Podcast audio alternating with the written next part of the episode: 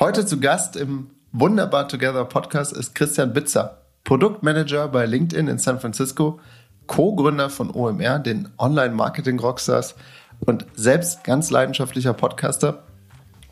Und im Silicon Valley fangen natürlich alle großen Gründergeschichten in einer Garage an. Genau in einer solchen Garage hat auch unser Podcast mit Christian Bitzer stattgefunden, denn Christian arbeitet seit über einem Jahr aus seiner Garage heraus und ist uns von dort per Videokonferenz zugeschaltet. Im Podcast erklärt er uns, wie er seine Garage Schritt für Schritt zu einem ja, perfekten Homeoffice beziehungsweise fast schon zu einem Man Cave umgebaut hat und wieso ein gutes Bild und ein guter Ton in Videokonferenzen dich besser in deinem täglichen Job machen. Man merkt ganz schnell, Christian ist Produktmanager durch und durch, im privaten, aber auch in seinem Hauptjob bei LinkedIn wo er täglich mehr als 10 Stunden an dem Launch eines neuen Produkts arbeitet. Wir haben viel über das Mindset der Menschen, die im Silicon Valley wohnen, gesprochen. Move fast and break things, so wie er sagt, war gestern. Die Menschen im Silicon Valley sind seiner Ansicht nach Perfektionisten und gehen immer mehr die Extrameile. So kommt es auch, dass das Franzbrötchen nicht in Hamburg, wie man eigentlich annehmen sollte, hergestellt wird, sondern im Silicon Valley. Christian liebt das Valley und wird auch weiterhin hier bleiben, auch wenn viele seiner Kollegen und Kolleginnen die Region im Zuge der Pandemie verlassen haben. Auch darüber sprechen wir. Vielen Dank an der Stelle an Christian. Ich habe viel von ihm in dieser Folge gelernt. Ich hoffe, dass ihr auch viel mitnehmen könnt. Viel Spaß also und äh, lasst uns direkt reingehen. Bis dann.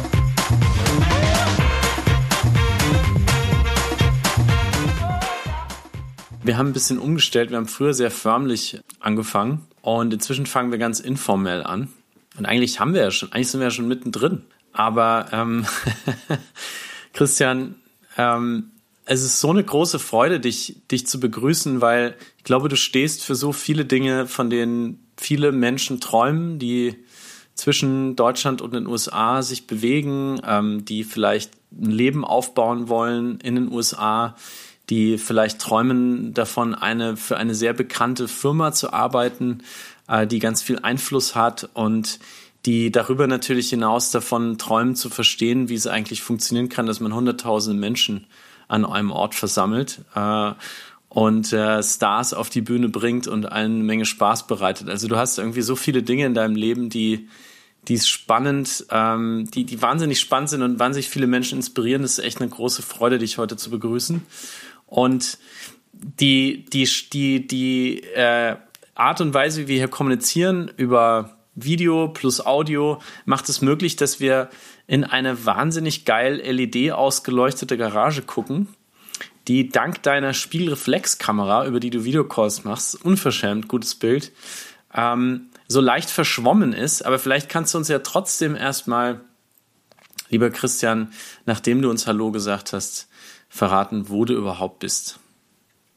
Ja, moin erstmal. Äh, vielen, vielen Dank, dass ich dabei sein darf. Ich freue mich immer so sehr, wenn ich mal auf der anderen Seite des Mikrofons äh, sein darf, weil ich eigentlich immer gerne was erzähle. Ich muss mich auch in meinem eigenen Podcast immer so ein bisschen bremsen, nicht so viel Redeanteil zu haben.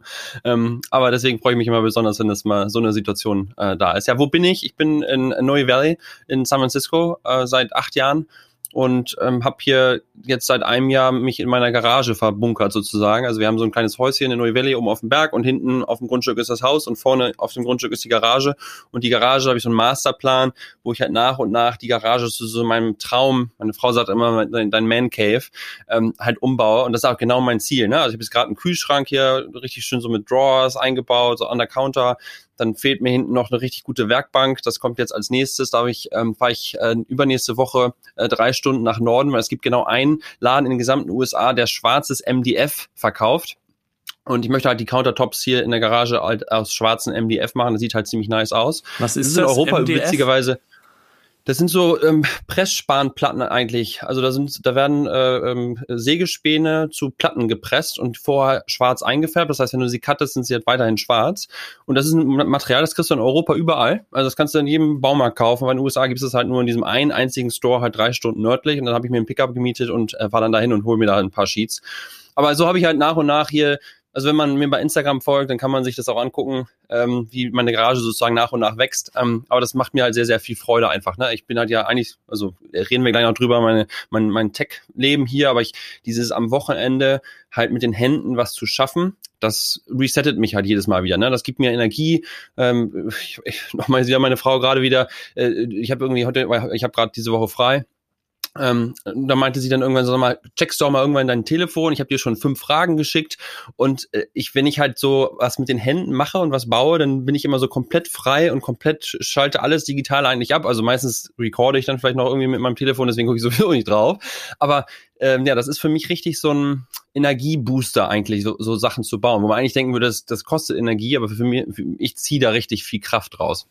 Bevor Olli dich jetzt weiter über deine Garage befragt, du hast gerade gesagt, du versinkst da völlig.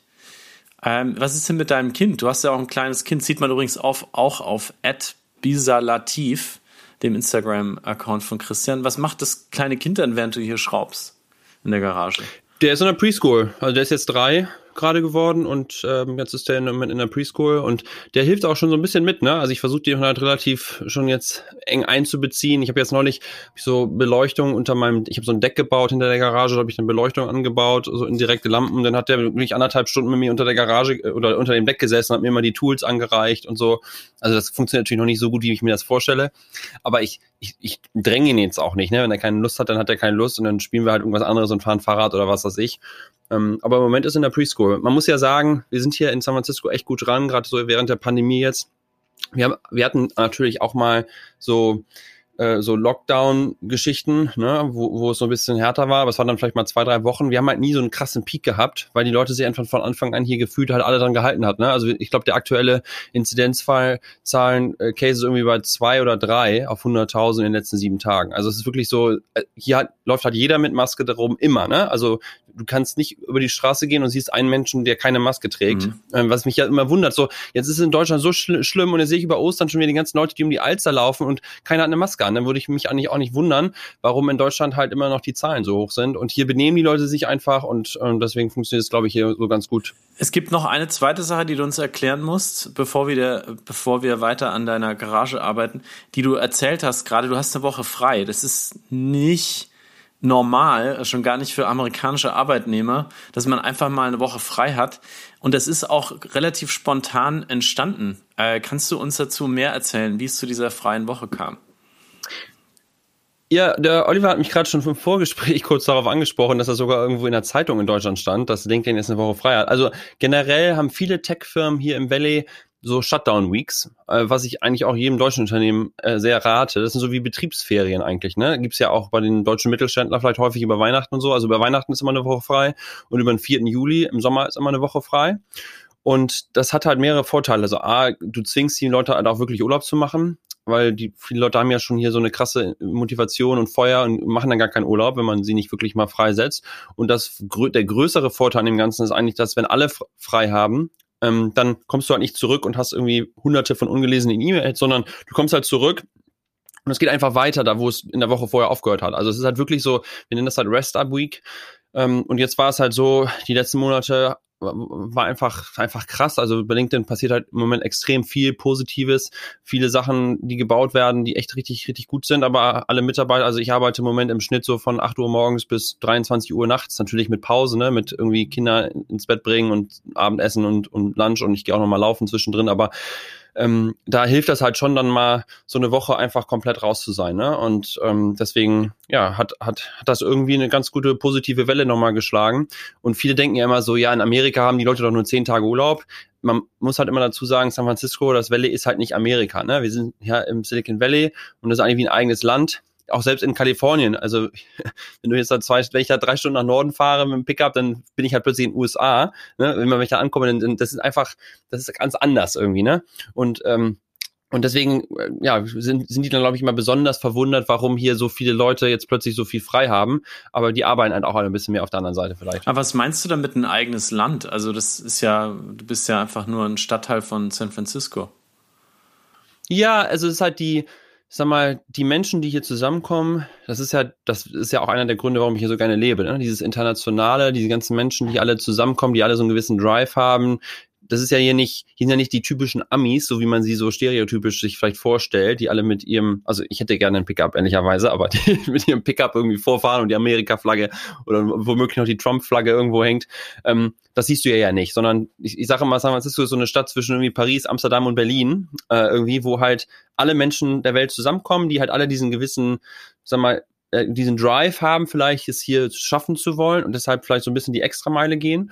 Und dadurch hast du halt ja eine eigene, wie eine eigene Kultur, würde ich sagen. Ne? Deswegen sage ich halt wie ein eigenes Land. Wir haben ja natürlich auch politisch ist es hier anders so ein bisschen. Ne? Natürlich haben wir Federal Geschichten und wenn halt wenn die Federal Government halt irgendwas sagt, dann müssen, müssen wir natürlich auch viele Sachen machen. Aber Kalifornien kann da auch noch mal wieder was machen und und San Francisco kann auch noch mal wieder was machen. Deswegen sieht man ja auch, San Francisco war die erste Stadt, die im Lockdown war. Ich glaube sogar nach China, also in der westlichen Welt, war San Francisco die erste Stadt, die direkt Hardcore Lockdown war. Ne? Wir waren im Februar, ähm, äh, ja, letztes Jahr war hier absoluter Lockdown, um sofort das einzudämmen. Und die Leute haben halt auch alle mitgemacht. Ne? Und das bedarf ja auch einer gewissen Kultur und einer gewissen Bereitschaft, dann sowas auch einzugehen. Und äh, deshalb fühle ich mich halt hier so wohl, weil dieses Land San Francisco, das Land, selbst wie Bay Area, also wenn du da ein bisschen nach Süden gehst, das ist mir auch alles schon wieder so ein bisschen zu Sub Suburbia und Suspekt. Da sind, hast du auch schon wieder die Leute, die alle keine Maske tragen und so und sich halt nicht an die Spielregeln halten. Aber deswegen, im Land San Francisco fühle ich mich persönlich sehr, sehr wohl. Wir haben jetzt schon so auf deine Garage äh, beziehungsweise dein neues Büro gespoilert. Ähm, ja, du bist jetzt seit einem Jahr, arbeitest du in deiner Garage, mehr oder weniger und ähm, hast relativ früh am Anfang der Pandemie daraus ja quasi aus einem Teil deiner Garage ein Büro gebaut. Erzähl mal, was du alles in deiner Garage gemacht hast, ähm, was diesen Ort letztendlich für dich zu einem guten Homeoffice macht. Ja, also ich habe da auch einen Artikel zu geschrieben, The Ultimate Home Office, kann man auf meinem LinkedIn-Profil angucken. Ich bin halt fest davon überzeugt ähm, und auch schon seit eigentlich Anfang an, dass also seit jetzt Shutdown, sagen wir mal, vier Wochen in so ungefähr, dass das halt eine Situation ist, in der wir sehr, sehr lange sein werden. Ne? Und ähm, es ist natürlich, hängt auch natürlich immer an der Firma ab, aber auch, wie man das so liest, auch jetzt schon in der Presse, viele Tech-Firmen sagen halt auch in Zukunft, ein Großteil der, der Arbeit kann von zu Hause stattfinden. Und ähm, ich wundere mich ja immer wieder jeden Tag, dass die meisten Leute immer noch nur einfach vom Laptop sitzen und wenn, wenn, ich, wenn, wenn man Glück hat, haben sie noch irgendwie AirPods im Ohr oder irgendwie einen Kopfhörer, aber fast keiner und selbst ich meine, wir, bei LinkedIn, wir haben, glaube ich, wir haben 1300 Dollar bekommen von der Firma, um Homeoffice-Equipment uns zu kaufen, ne? so, so zwei Tranchen. Aber kaum einer hat ein vernünftiges Mikrofon, kaum einer hat eine Kamera, kaum einer steht. Und für mich ist so dieses, das ist, geht jetzt ein bisschen an der Frage vorbei, ne? aber ich will das immer wieder droppen, dieses Thema, weil mir das so am Herzen liegt. Ähm, dieses, dieses, wie wirke ich auf der anderen Seite? Wenn Menschen meine Hände sehen in einem Termin, wenn ich mit meinen Armen interagieren kann, wenn ich mal einen Schritt zurückgehen kann und mal wieder auf die Kamera zugehen kann, wenn ich halt wirklich mal ein super scharfes Bild habe, dann stichst du in jedem Termin raus, ne? weil du einfach ganz anders wirkst, als wenn die Leute irgendwie so schlunzig vom Rechner sitzen und dann ist irgendwie hier so halb von oben oder von unten oder der Kopf ist abgeschnitten, was du alles siehst, ne? Und dann ich finde ja noch nichts schlimmer als ein Videocall, wenn es irgendwie knackt in der Leitung oder es rauscht. Und ich mache das jetzt mittlerweile auch immer so, ich habe ja mein Handy hier immer, dann nehme ich eine Audioaufnahme auf, wenn irgendjemand scheiße klingt und schicke ihnen das dann direkt danach als Audioaufnahme. Das, this is how you sound on the other side. Ne? Und die Leute, boah, krass, das hat mir noch nie einer gesagt. Ähm, die Leute realisieren nicht, wie sie auf der anderen Seite wirken. Und ich habe, oder ich glaube jedenfalls, dass das ein riesen Erfolgsfaktor für jeden sein kann, wo das relativ günstig ist. Ne? Und dann sagen die Leute, das ist ja alles so teuer. Nee, das ist nicht teuer. Ein Mikrofon, also das hat jetzt 160 gekostet. Es gibt aber auch hier, hier das gebe ich immer meinen Podcast-Gästen, das kostet 100 Dollar.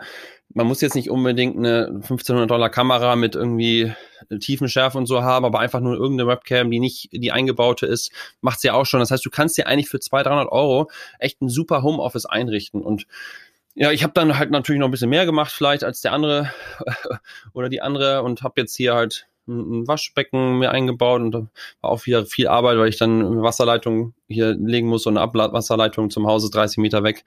Ähm, und ja, dann ja, habe ich jetzt einen Kühlschrank und ich habe da hinten äh, so ein, so ein Peloton jetzt mir mal geholt, äh, weil ich noch nicht so ganz genau weiß, ob ich das behalte, weil ich fahre auch Rennrad, also so ein bisschen so, die ganzen Rennradfahrer haben alle gesagt, ja, super für Training und für, ehrlicherweise, weil ich immer mit so viel arbeite, ist es auch super, weil ich kann ich abends um elf nochmal eine halbe Stunde drauf, dann duschen, dann ins Bett.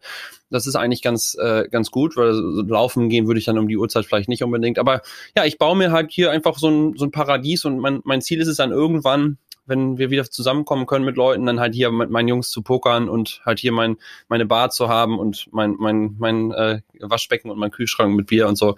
Also ähm, das ist so ein bisschen mein Leben hier in der Garage. Aber ich fühle mich ja sehr, sehr wohl. Übrigens eine Sache auch, das kann ich eigentlich auch jedem empfehlen. Jetzt in San Francisco ist natürlich das Wetter vielleicht etwas besser als an anderen Orten, aber man kann halt auch das Garagentor hochmachen und dann ist man halt den ganzen Tag an der frischen Luft, ne? Also ich bin halt im Prinzip, jetzt habe ich es halt zugemacht, damit es nicht so Lärm, so ein Lärm ist, aber ich habe halt den ganzen Tag das Garagentor auf, das heißt, es gehen auch mal Leute vorbei, du bist halt nicht so isoliert, ne? Ich habe Kollegen, die sitzen irgendwie in ihrem, im, im Einbauschrank irgendwie, weil sie ja halt sonst keinen Raum haben, aber da, da gehst du ja, da wirst du ja verrückt, ne? Ich hatte neulich einen Elektriker hier, musste einen Tag aus meiner ähm, aus, mein, aus, aus dem Büro von meiner Frau arbeiten, die halt hinten hinter dem Haus so ein kleines Büro hat. Und mir fehlt halt so dieses, dass man das Gefühl hat, das ist noch anderes Leben um einen herum.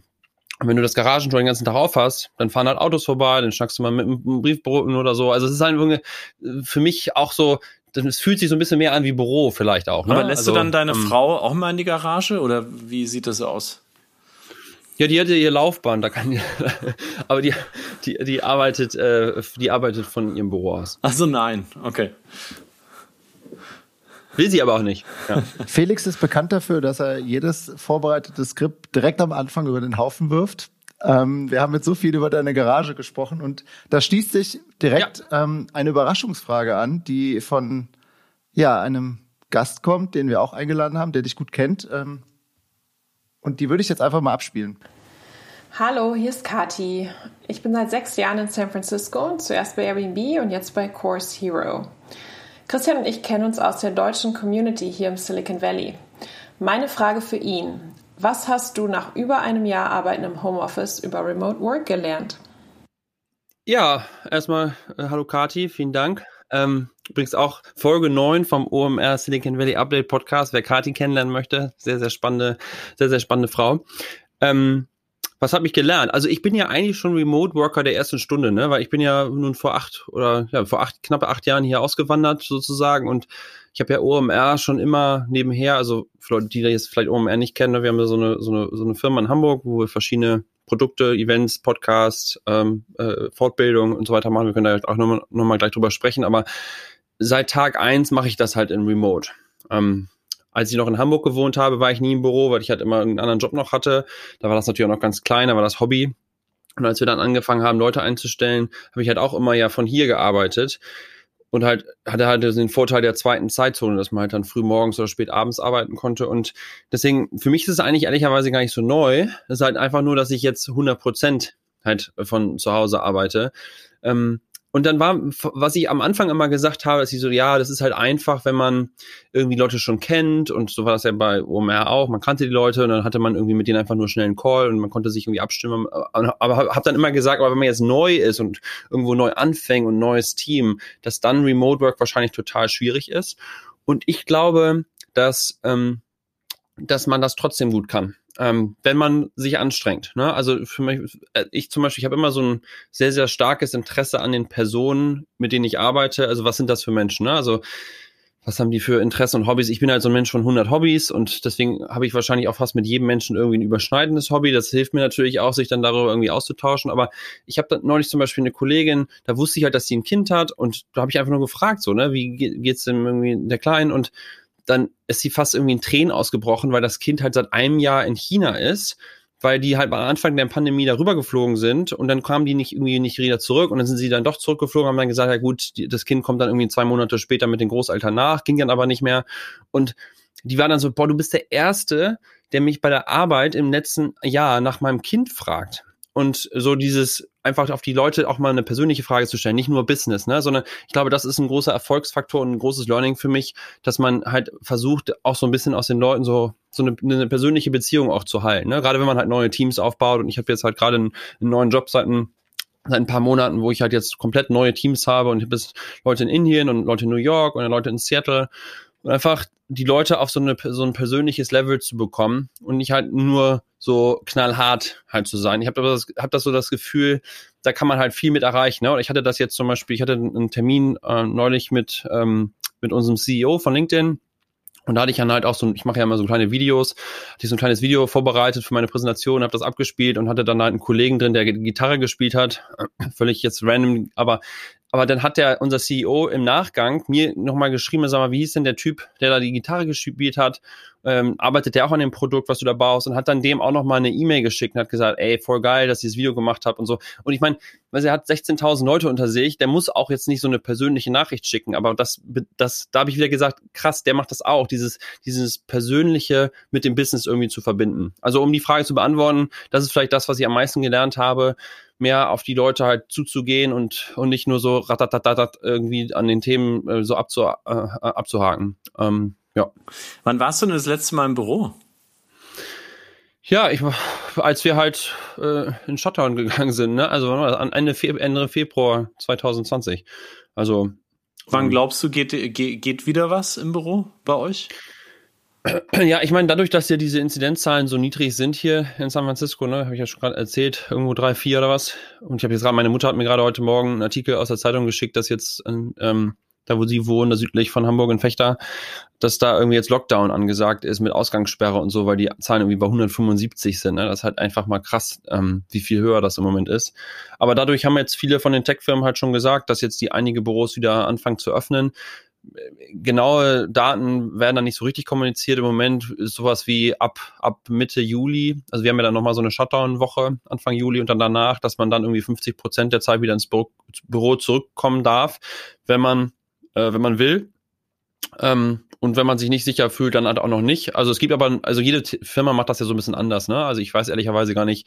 Ich hoffe sogar ehrlicherweise, dass das noch möglichst lange so anhält, weil ich einfach dieses Arbeiten von hier so liebe, ne? Dieses einfach mittags auch mit meiner Frau Mittag zu essen und ähm, ja, dann einfach von hier laufen zu gehen, diese Flexibilität zu haben, meinen Kaffee an meiner Kaffeemaschine zu trinken und nicht den Kaffee aus der Kaffeemaschine im Büro. Ich meine, das ist auch einigermaßen okay, aber die ist dann irgendwie immer also ich kann mir das auch ehrlicherweise gar nicht vorstellen, so ein Büro zurückzugeben, wo die ganzen Leute alles anfassen und so, ne? Man ist ja so ein bisschen hypochonder geworden über die, über die Zeit. Dieses Gefühl, auch dann so ein Buffet mittags in dem Restaurant den gleichen Löffel anzupacken äh, wie der nächste oder der, der vor dir, ähm, das ist für mich im Moment so ein bisschen absurd, äh, der Gedanke. Aber mal gucken. Also ich, ich lasse es auf mich zukommen. Wenn es diese Regelung gibt mit 50 Prozent, dann werde ich auf jeden Fall 50 Prozent von hier arbeiten. Und ich frage mich auch, wie das, also gerade weil ich halt so viel Wert ja auf dieses, wie komme ich im Video rüber, wie das so sein wird, ne? Weil wenn dann, wenn dann nachher so Mixtermine hast und dann drei Leute sitzen im Büro und die anderen Leute arbeiten von zu Hause, das ist irgendwie auch ätzend.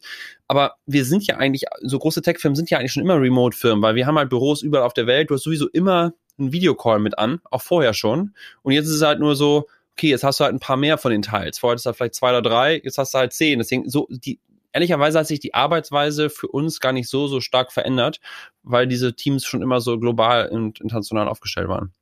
Machen wir mal einen kurzen Schwenk zurück nach Fechter. Du hast äh, gerade diesen wunderschönen Ort genannt. Ich habe einen guten Freund, der aus Fechter kommt. Und von dem weiß ich nur eine Sache über Fechter, weil ich selber noch nie da war. Äh, Schweinezucht, wenn ich mich, wenn ich das richtig erinnere. Stimmt das? Ich hätte jetzt gehofft, dass du irgendwie Stoppelmarkt oder so sagst, irgendwas, was netter ist. Ähm, so ein großes Volksfest, da kommen irgendwie sechs bis 700.000 Leute. Das ist so in fünf Tagen, ne? Das ist echt größer als, als, äh, als äh, Oktoberfest eigentlich von der Anzahl der Leute auf die, auf die Tage berechnet. Aber ja, Schweinezucht, äh, ich habe auch Freunde, die haben äh, Schweinezuchtfarme, die Eltern.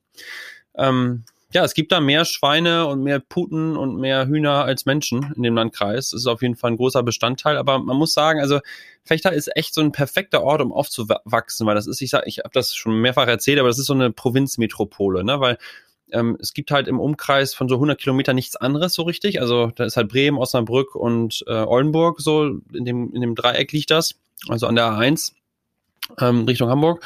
Und äh, du hast halt nicht dieses Vorstadtproblem. Ne? Also meine Frau zum Beispiel kommt aus Krefeld, geh mal in die Innenstadt von Krefeld, die ist halt so tot, da ist echt der Hund begraben.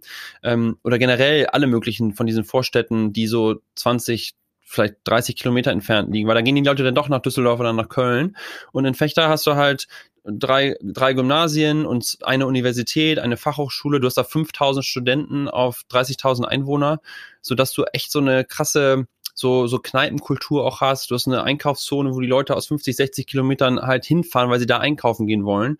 Und äh, dadurch blüht diese Stadt irgendwie sehr, so auch von der Wirtschaft. Ne? Dann liegt das ganz gut an der A1. sind viele von diesen Hidden Champions. Also ich sage mal so ein bisschen aus Spaß, das ist so ein bisschen so eine bayerische Enklave Norddeutschland. Ne? Da hat irgendwie, die Leute haben im Schnitt irgendwie über zwei Kinder und du hast da halt irgendwie preis-leistungsmäßig noch das Ganze in Ordnung. Ähm, und ich, ich erinnere mich immer ganz gerne zurück. Es gab mal, ich glaube schon ewig her, ne, so im Jahr wann war das? Vielleicht 2000, 1999 oder so. Da hat Whitney Houston ihre Europa- oder Welttournee in Fechter eröffnet total random. Aber da gab es einen Spiegelartikel über Fechter und da erinnere ich mich immer wieder dran, da stand nämlich drin, irgendwie, Fechter hat irgendwie 2, irgendwas Kinder im Schnitt.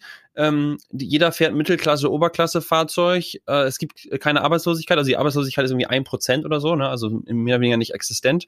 Und es gibt aber auch drei Gefängnisse oder so. Also, so, so, es ist wirklich, es ist eine ganz, man muss das sagen, es ist eine ganz besondere Stadt in die ich persönlich nie wieder ziehen werde. Ähm, einfach weil, sag mal, in meiner Branche da jetzt nicht so das, das wäre und mir fehlt dann auch so ein bisschen die Natur herum und die Vielfalt und auch das Internationale. Aber ja, das ist auf jeden Fall, ich habe ganz viele Freunde, also ich habe so eine, so eine Jungstruppe von 16 Jungs äh, aus der, aus der Abi-Zeit und ähm, so WhatsApp-Gruppe auch bis heute und so. Und jedes Mal, wenn ich ein Fechter sind, dann sehe ich die auch alle, weil die auch alle wieder da zurückgezogen sind. Ne? Also mhm. es gibt da auch so Sprüche, bist du einmal ein Fechter, kommst du nicht mehr Wächter. Also da sind wirklich ganz viele äh, Leute, die ja, die, die da, die da halt seit Generationen leben und äh, ist nicht, ne, also die sind wirklich ganz eng damit verbunden.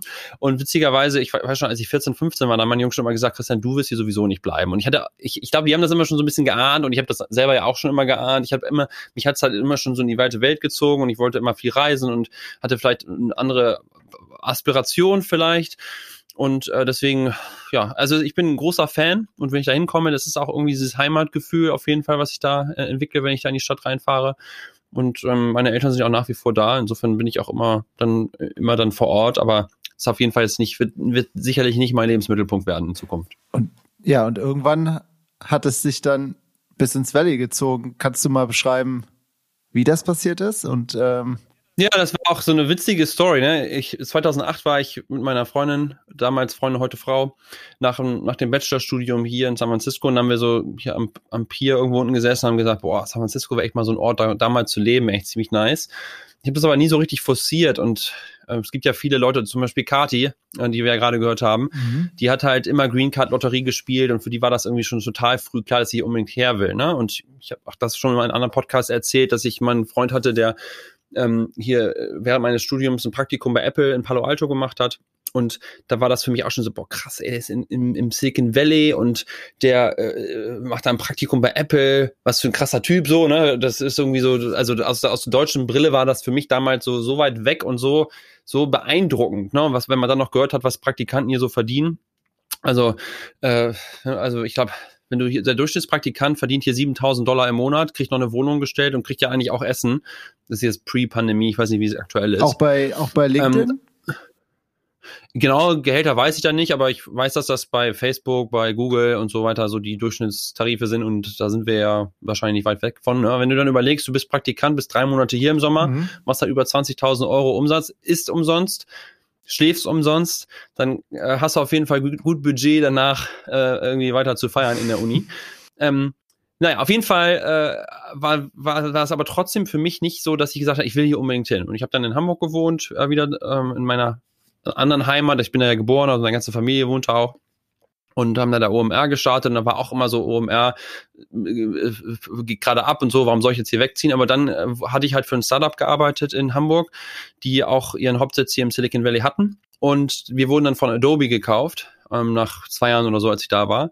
Und das war so der erste Moment, wo es für mich so ein bisschen Klick gemacht hat. So krass, du da ist irgendwie so eine, so eine Tech-Firma, für die du arbeitest und dann wirst du gekauft. Dann habe ich dann dieses ganze System von Stock Options und Wertentwicklung von Stock, Option, Stock Options und so weiter irgendwie erst das erste Mal verstanden. Und naja, nach der Akquisition, kurze Zeit später, haben, haben die mich halt dann gefragt, ob ich ähm, ja nicht äh, äh, ins Headquarter will. Ne? Und das war halt irgendwie immer so über die Jahre, wie ich da gearbeitet habe, habe ich halt immer super eng mit dem Produktteam gearbeitet und habe denen immer erzählt, was irgendwie nicht so richtig passt und so. Und haben sie gesagt, komm doch her, wenn du also glaubst, dass es besser weiß, so ungefähr. Und ähm, ja, dann haben die irgendwie haben die im Oktober 2012, ich war das, haben die, haben die mich gefragt. Im November habe ich einen Antrag gemacht, im Dezember haben wir geheiratet, im Januar bin ich hergeflogen. Und äh, im Februar haben sie mir gesagt, den Job gibt's nicht mehr, du kannst doch nicht kommen. Das war so ein kleiner Knick. Dann hat es noch mal sechs Monate gedauert, aber dann im Sommer äh, gab's den Job dann wieder. Und ja, dann sind wir hergezogen. Aber das war halt wirklich einfach monströs genial, was da Adobe damals für uns gemacht hat. Ne? Also dieses Auswandern on Steroids mit, weißt du, die fliegen dich hier, das war jetzt Premium Economy, aber auch das war ich bis zu dem Zeitpunkt noch nie geflogen.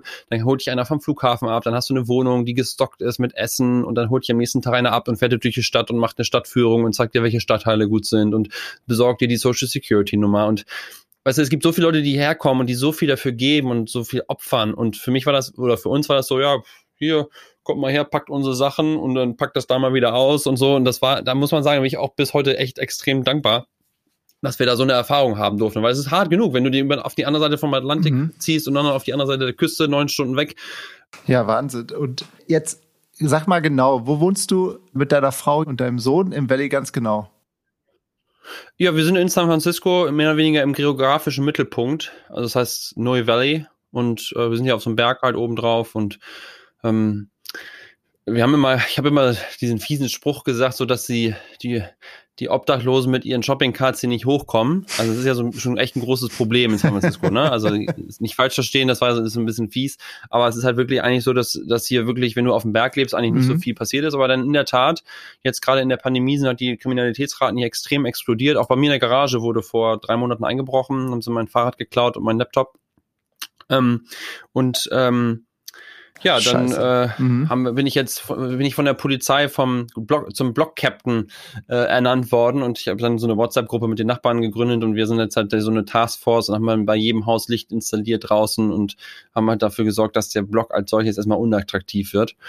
Ähm, okay. Aber ja, das äh, hier, wir wohnen hier in der in der Mitte von San Francisco. Ist eigentlich ein sehr familiäres, äh, sehr sehr ja community-based äh, ja Wohnviertel ist von San Francisco, wo es nicht unbedingt, das ist so, so Terroristen sage ich schon, Touristen, die die sind halt irgendwo in Pacific Heights oder so, gucken sich da die Häuser an. Hier bist du halt, ja, hier bist du halt wirklich in so einem richtig coolen Neighborhood-Viertel, ne, wo jeder jeden kennt mhm. und so. Und da fühlen wir uns sehr sehr wohl. Und Amerikaner oder oder auch Deutsche, die in deiner Nachbarschaft leben? Wie kann man? Du, das ist ja, was ich ja vorhin schon meinte, ne? wir sind hier im Land San Francisco, hier, hier, wenn du auf die Straße gehst, hörst du halt Spanisch und Italienisch und Englisch und Französisch und äh, jede Sprache, ne? Arabisch und Russisch und also das ist wirklich komplett gemixt. Ähm, und ich habe hab gerade jetzt die Podcast-Folge von meinem Podcast, die jetzt nächste Woche rauskommt, den habe ich hier im Café oder meine Frau hat den eigentlich im Café in der Schlange kennengelernt.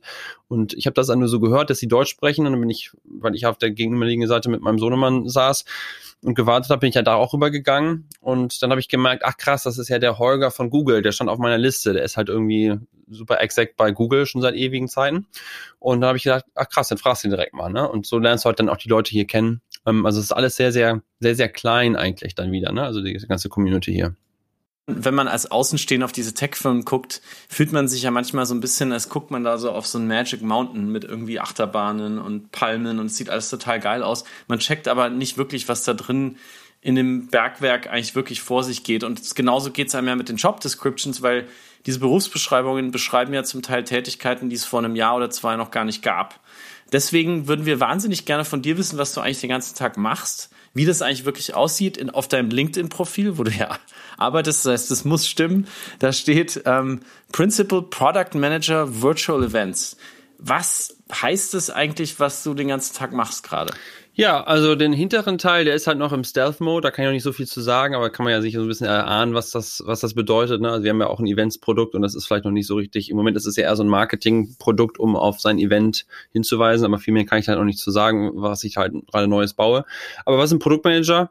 Ähm, eigentlich ist das, das ist immer so ein bisschen schwierig zu, zu erklären, weil jemand, der nicht im Tech arbeitet, der äh, kennt halt diesen Begriff vielleicht so ein bisschen aus der Vergangenheit. Ich das, genau. Der, hatte neulich ein, ein, Interview, wo mich das auch immer gefragt hat, und der meinte so ein Produktmanager, das ist doch der irgendwie, der bei Procter Gamble irgendwie die, die, äh, keine Ahnung, die, die Seife irgendwie produziert.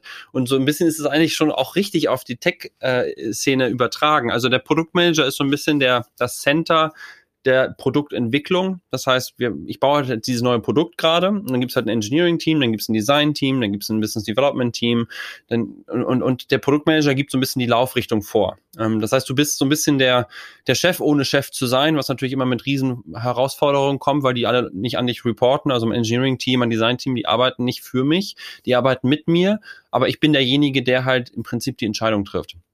Und vieles dieser Entscheidungen kriegst du natürlich durch Konsens, durch irgendwie Leute motivieren, durch, deswegen ist es halt auch so wichtig, dass gerade als Produktmanager man halt eine gute Kamera hat, weil man halt den ganzen Tag eigentlich redet und die Leute davon versucht, die, die mitzureißen, das zu tun, was du halt selber mhm. möchtest. Ne? Und das ist eigentlich meine, meine Arbeit. Ich rede den ganzen Tag und versuche die Leute davon zu begeistern, das zu tun, was ich mir halt überlegt habe. Und ähm, ja, das ist, das ist eigentlich mein Job und das macht mir halt unfassbar viel Spaß. Ich bin ja schon immer, ich habe es auch schon in anderen Podcasts erzählt, wie jemand, der das jetzt schon mal von mir gehört hat, aber ich bin halt so ein, so ein Lego-Kind von früher. Ne? Ich habe halt irgendwie mit, mit, was ich, wann hat man mit Lego-Technik angefangen, mit zehn oder elf oder was und so diese, oder auch vorher schon. Ich habe immer die Sachen aus der, der Anleitung einmal kurz so aufgebaut, dann alles wieder abgerissen und mir selber irgendwas überlegt und habe immer schon irgendwie gedacht, boah, ich kann das halt richtig gut, irgendwann werde ich Lego-Designer. Ähm, und dann habe ich irgendwie gedacht, ich werde Architekt und habe ein Praktikum am Architekten gemacht und ähm, im Architekturbüro haben sie mir gesagt, oh Christian, hier verdienst du nix, äh, sollst auf jeden Fall nicht Architekt werden. Aber ich habe schon immer Sachen gerne konstruiert und und, äh, und gebaut und auch jetzt selbst bei bei bei OMR ähm, es ist ja auch eine Sache, Sache, die wir gebaut haben und ist ja auch ein Produkt am Ende des Tages, was du halt schaffst und was du vorantreibst. Und jetzt ist halt einfach nur das Produkt ist halt nicht physisch, sondern es ist digital.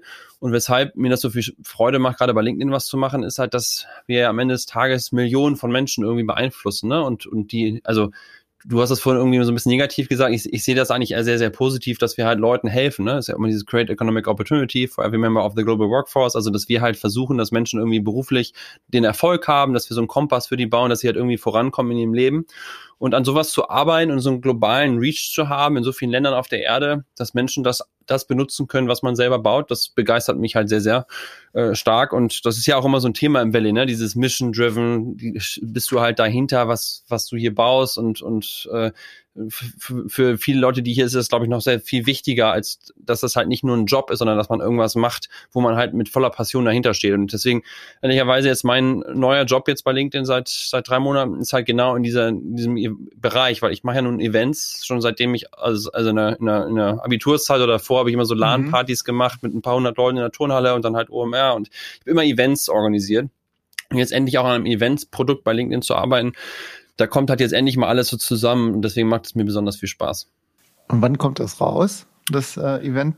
Äh, also wir machen verschiedene Sachen. Eine Sache kommt ja schon im Mai, dann äh, kommt was anderes, was Größeres kommt dann im, im Herbst. Ähm, und ähm, ja, so, so äh, geht's halt voran. Okay, aber du darfst da noch nicht im Detail drüber sprechen oder ja, Hinweise ich, geben. Ich meine, kannst du dir irgendwie selber herleiten, ne, wenn, was ist ein Virtual Events, ne? Also, es ist halt ein Events-Produkt halt in dem Sinne. Mhm, und ja. wir haben ja ein Events-Produkt, aber das Events-Produkt, wie gesagt, ist halt im Moment eher so, ich mache Marketing für mein Event, der bei Zoom oder bei Clubhouse oder sonst was stattfindet. Und mhm. ja. Clubhouse ist ein, ein, gutes Stichwort. Auch da habt ihr gerade äh, was rausgebracht, oder? So, so, so Clubhouse-Klon. Ja, da gab es einen großen Artikel ähm, diese Woche oder letzte Woche. Genau, das ist, äh, das ist ein paralleles Team, mit dem wir aber sehr, sehr eng zusammenarbeiten. Und das ist halt Audio only, ne? Und ähm, da, da mhm. hat LinkedIn, hat, haben die auch, meine ich, sogar bestätigt von der PR-Abteilung, dass wir auch an einem Produkt arbeiten. Macht ja auch total Sinn, ne? Ich meine, Du hast auf LinkedIn irgendwie das soziale Netzwerk mit den Menschen, mit denen du sowieso beruflich arbeitest. Für mich witzigerweise alle Clubhouse-Events, die ich selber gemacht habe, habe ich auch immer ein LinkedIn-Event erstellt, habe dann meine Kontakte dazu eingeladen, habe das dann parallel auch bei LinkedIn live gestreamt. Ähm, äh, das, die, die erfolgreichsten Clubhouse-Events, die jetzt nicht so krasse Serien sind, gibt ja immer abends um 10 ähm, diesen, diese Good, Good Times, ähm, ich weiß nicht, ob ihr das kennt. Ähm, das ist so ein, so ein Podcast, der von mhm. einem von Partner von Andreessen Horowitz und einer Product Director ja. von Facebook gemacht wird.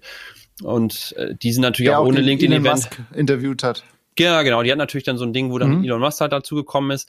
Das, das hat die natürlich zum Explodieren gebraucht. Die brauchen jetzt nicht unbedingt ein LinkedIn-Event, aber für jeden anderen, der jetzt noch keine Clubhouse-Reichweite hat, dann kannst du natürlich deine Reichweite, die du schon hast, auf LinkedIn halt dann äh, da ja multiplizieren und ähm, ja, also ich bin, ich bin ehrlicherweise nicht so ein Fan von diesem Audio-Only. Ich finde immer so, also das, das, dafür gibt's halt Podcasts, wo man halt jemandem zuhören kann. Und klar, mhm. ich kann mein, meine Hand heben bei, bei Clubhouse und kann eine Frage stellen, aber die Chance, dass ich auf die Bühne komme, gerade in so größeren High-Quality-Events, ist sowieso relativ gering. Ähm, äh, und und äh, deswegen, also Audio für mich ist halt irgendwie Podcast und ähm, wenn ich halt wirklich bei einem Event dabei sein will, dann finde ich irgendwie die Option, auch Video zu haben, eigentlich schon sehr, sehr schön.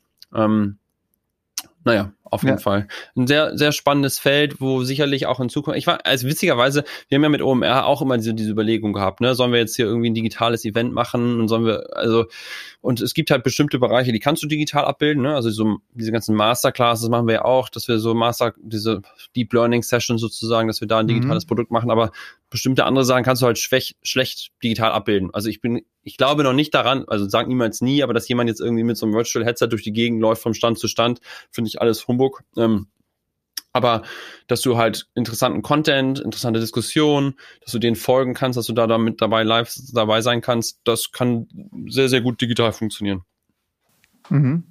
Es ist irgendwie total witzig. Ich habe mir tatsächlich ganz viele Podcasts von dir angehört. Also einmal selbst Podcast, wo du als Interviewer äh, aufgetreten bist, aber wo du auch selbst interviewt wurdest. Das heißt, deine Stimme ist mir ziemlich vertraut und ich habe ähm, vor allem aber bei allen Podcasts den Eindruck gewonnen, dass du immer mindestens drei Sachen gleichzeitig machen musst. Egal, äh, und ich frage mich, woher du diese Energie nimmst und ob dich dein aktueller Job, du bist ja jetzt bei LinkedIn, hast es das auch gerade beschrieben, was du da machst, ob der dich genug auslastet. Also, ähm, weil du machst doch parallel, machst du OMR, du hast äh, deinen eigenen Podcast, den du machst. Äh, wie schaffst du das alles? Ja, das frage ich mich auch mal mal. ähm, das ist halt, also ich habe halt, glaube ich, diesen Vorteil, dass ich sehr, dass ich einfach ein hohes Energielevel einfach mitbringe. Ne? Es gibt ja Menschen, die müssen einfach viel schlafen, damit sie überhaupt irgendwie funktionieren, werden mittags müde, ähm, ich, ich irgendwie funktioniert mein Körper so, dass ich einfach, ich kann früh aufstehen und kann abends lange arbeiten und klar, ich will auch mal ausschlafen und dann am Wochenende oder so, aber ich habe halt generell schon mal ein hohes Energielevel, da habe ich einfach genetisch wahrscheinlich Glück gehabt und da kann ich meinen Eltern danken, so irgendwie, der, Historie der Familie sozusagen. Ähm, dass ich viele Baustellen habe, ist auf jeden Fall richtig und ich merke das ja auch, also das, ich merke das jetzt zum Beispiel gerade, weil ich habe halt so ein strategisch wichtiges Thema bei LinkedIn, ähm, wo ich extrem viel einfach zu tun habe. Wenn du den ganzen Tag irgendwie von morgens acht schon mal bis 17 Uhr, sag ich mal, in Back-to-Back-Meetings bist, dann musst du ja auch irgendwann noch arbeiten. Also kannst ja nicht nur reden, ich muss den ganzen Tag schon reden und dann musst du ja auch noch die Sachen machen, die du alle versprochen hast. Ne? Das, das, das findet dann halt der Nacht statt. Und dann halt noch andere Themen zu machen und glücklicherweise muss man ja sagen, bei OMR bin ich ja operativ nicht mehr so richtig drin, ne? sondern das habe ich halt die ersten fünf Jahre, als ich hier gelebt habe, halt echt Vollgas gemacht. Da hatte ich aber auch noch nicht so viel Verantwortung bei LinkedIn. Das heißt, das war ganz gut. Und der Podcast, das ist halt für mich mein Business Networking am Ende des Tages. Ne? Also das mache ich ja nun jetzt auch seit einem Jahr ungefähr und wo man, wo ich halt Leute kennenlernen kann. Das ist jetzt auch nicht, also es ist schon Aufwand, wisst ihr auch, man bereitet sich auf die Gäste vor, man, man, man, man macht ein Vorgespräch mit denen, man äh, überlegt sich, welche Fragen man stellt und dann bist du schon irgendwie so sechs, acht Stunden irgendwie wahrscheinlich pro Gast so irgendwie mit dabei. Aber das sind halt auch so Sachen, das mache ich dann halt irgendwie mhm. am Wochenende und mein Sohn, der schläft halt glücklicherweise immer noch mittags anderthalb, zwei Stunden jeden Tag. Da kann ich im Moment auch drei Kreuze machen. Es ja viele andere Kinder, die schon früh dann nicht mehr Mittagsschlaf machen. Das heißt, wenn das irgendwann wegfällt oder wir mal ein zweites Kind kriegen, dann muss ich auf jeden Fall meine Zeit neu verteilen. Aber ja, ich habe einfach irgendwie viel Energie und wenn man viel Bock hat auf das, was man macht, dann kann man auch mehr schaffen. Und ich glaube, ich habe immer so Sachen gemacht, die mir halt viel Bock machen und deswegen äh, geht's halt ganz gut voran. Viel Energie, aber auch Mut mal etwas unperfekt zu machen oder nicht immer ganz so den deutschen Perfektionismus zu haben? Es gehört das auch dazu, weil ich neige zum Beispiel das auch immer, immer dazu, so Overengineering zu betreiben. Felix lacht sich gerade kaputt. Ähm, äh, ein bisschen zu perfekt. Ich, ich glaube, ich habe irgendwie den Eindruck, weil man kann ja nicht bei allen drei Sachen, die du machst, immer äh, so 100 Prozent geben. Man muss irgendwie so vielleicht, Paul Ripke hat uns hier in dem Podcast erklärt, 80-20-Regel. Ja, ähm, du musst auf jeden Fall Sachen zurückstecken. Ne? Zum Beispiel habe ich halt am Anfang des Jahres noch und auch Ende letzten Jahres extrem viel Content produziert, so Stories, halt von meinen Heimwerker-Geschichten habe ich halt super viele Videos gemacht und ähm, da merke ich halt jetzt, okay, ich kann jetzt nicht noch irgendwie mein Homeoffice-Setup noch dreimal irgendwie zeigen oder so und, und irgendwelche Stories machen von Sachen. Irgendwo musst du halt natürlich cutten. Ich glaube aber schon, oder ich bin persönlich eigentlich sehr davon überzeugt, dass wenn du irgendwas machst, dass du schon echt das 100% machen musst. Ne? Also zum Beispiel Audioqualität im Podcast. Es ist halt einfach heute ein No-Go, einen Podcast mhm. zu haben, wo es halt irgendwie rauscht, wo das Mikrofon nicht vernünftig ist, weil es gibt einfach zu viel guten Content da draußen, um das nicht halt zu perfektionieren. Und das ist halt auch nicht so kompliziert, muss man ja sagen. Ne? Du musst ja gar nicht tausend, haben wir ja schon, schon drüber gesprochen. Das reicht ja, ich, deswegen, ich, ich gebe da, bringe dann immer meinen, meinen Gästen hier dieses, dieses USB Mini von Rode, äh, von Rode ähm, vorbei und das kostet 99 Euro, ne? Und damit bist du schon mehr oder weniger fast perfekt. Und dann kannst du natürlich ein bisschen mehr machen mit irgendwie Isolationspanels, die diese, diese schwarzen Panels, die ich halt hier um mich herum aufgebaut habe und Licht und so weiter. Aber ich bin schon so ein Typ, ich will es halt perfekt und auch bei meinen eigentlich generell bestrebe ich immer so eine Perfektion an. Ich will den perfektesten Kaffee haben. Ich will, wenn ich Woodworking mache, habe ich halt mittlerweile die ganzen Tools mir alle gekauft, dass ich halt Sachen schon auf einem Niveau baue, wo, wo es nicht mehr, nicht viel mehr geht. Also ich habe zum Beispiel so ein Deck gebaut hinter meiner, äh, hinter meiner Garage, habe ich gerade schon gesagt. Da glaube ich, da kann man jetzt nicht noch viel mehr machen ähm, von einem Qualitätslevel. Also ich versuche schon immer, mich dann auch in so Themen so tief reinzufuchsen, um dann wirklich das Bestmöglichste rauszuholen, weil ja, damit glaube ich, kannst du halt ganz gut rausstechen. Ne? Aber klar gibt's immer Optimierungspotenzial. Also deutsche, deutsche Perfektionismus. Ja, also ich weiß nicht, ob das das Deutsche ist, aber ich bin schon, ich bin, glaube ich, schon sehr ein Perfektionist und das, ich, ich bin, bin auch nie zufrieden so ein bisschen, ne? Also das, mhm. also ich merke das zum Beispiel mit meinem Engineering-Team, weil wenn wir Bug-Bashes machen, dann, dann, dann mache ich immer zehnmal so viel, finde ich zehnmal so viele Bugs wie alle anderen.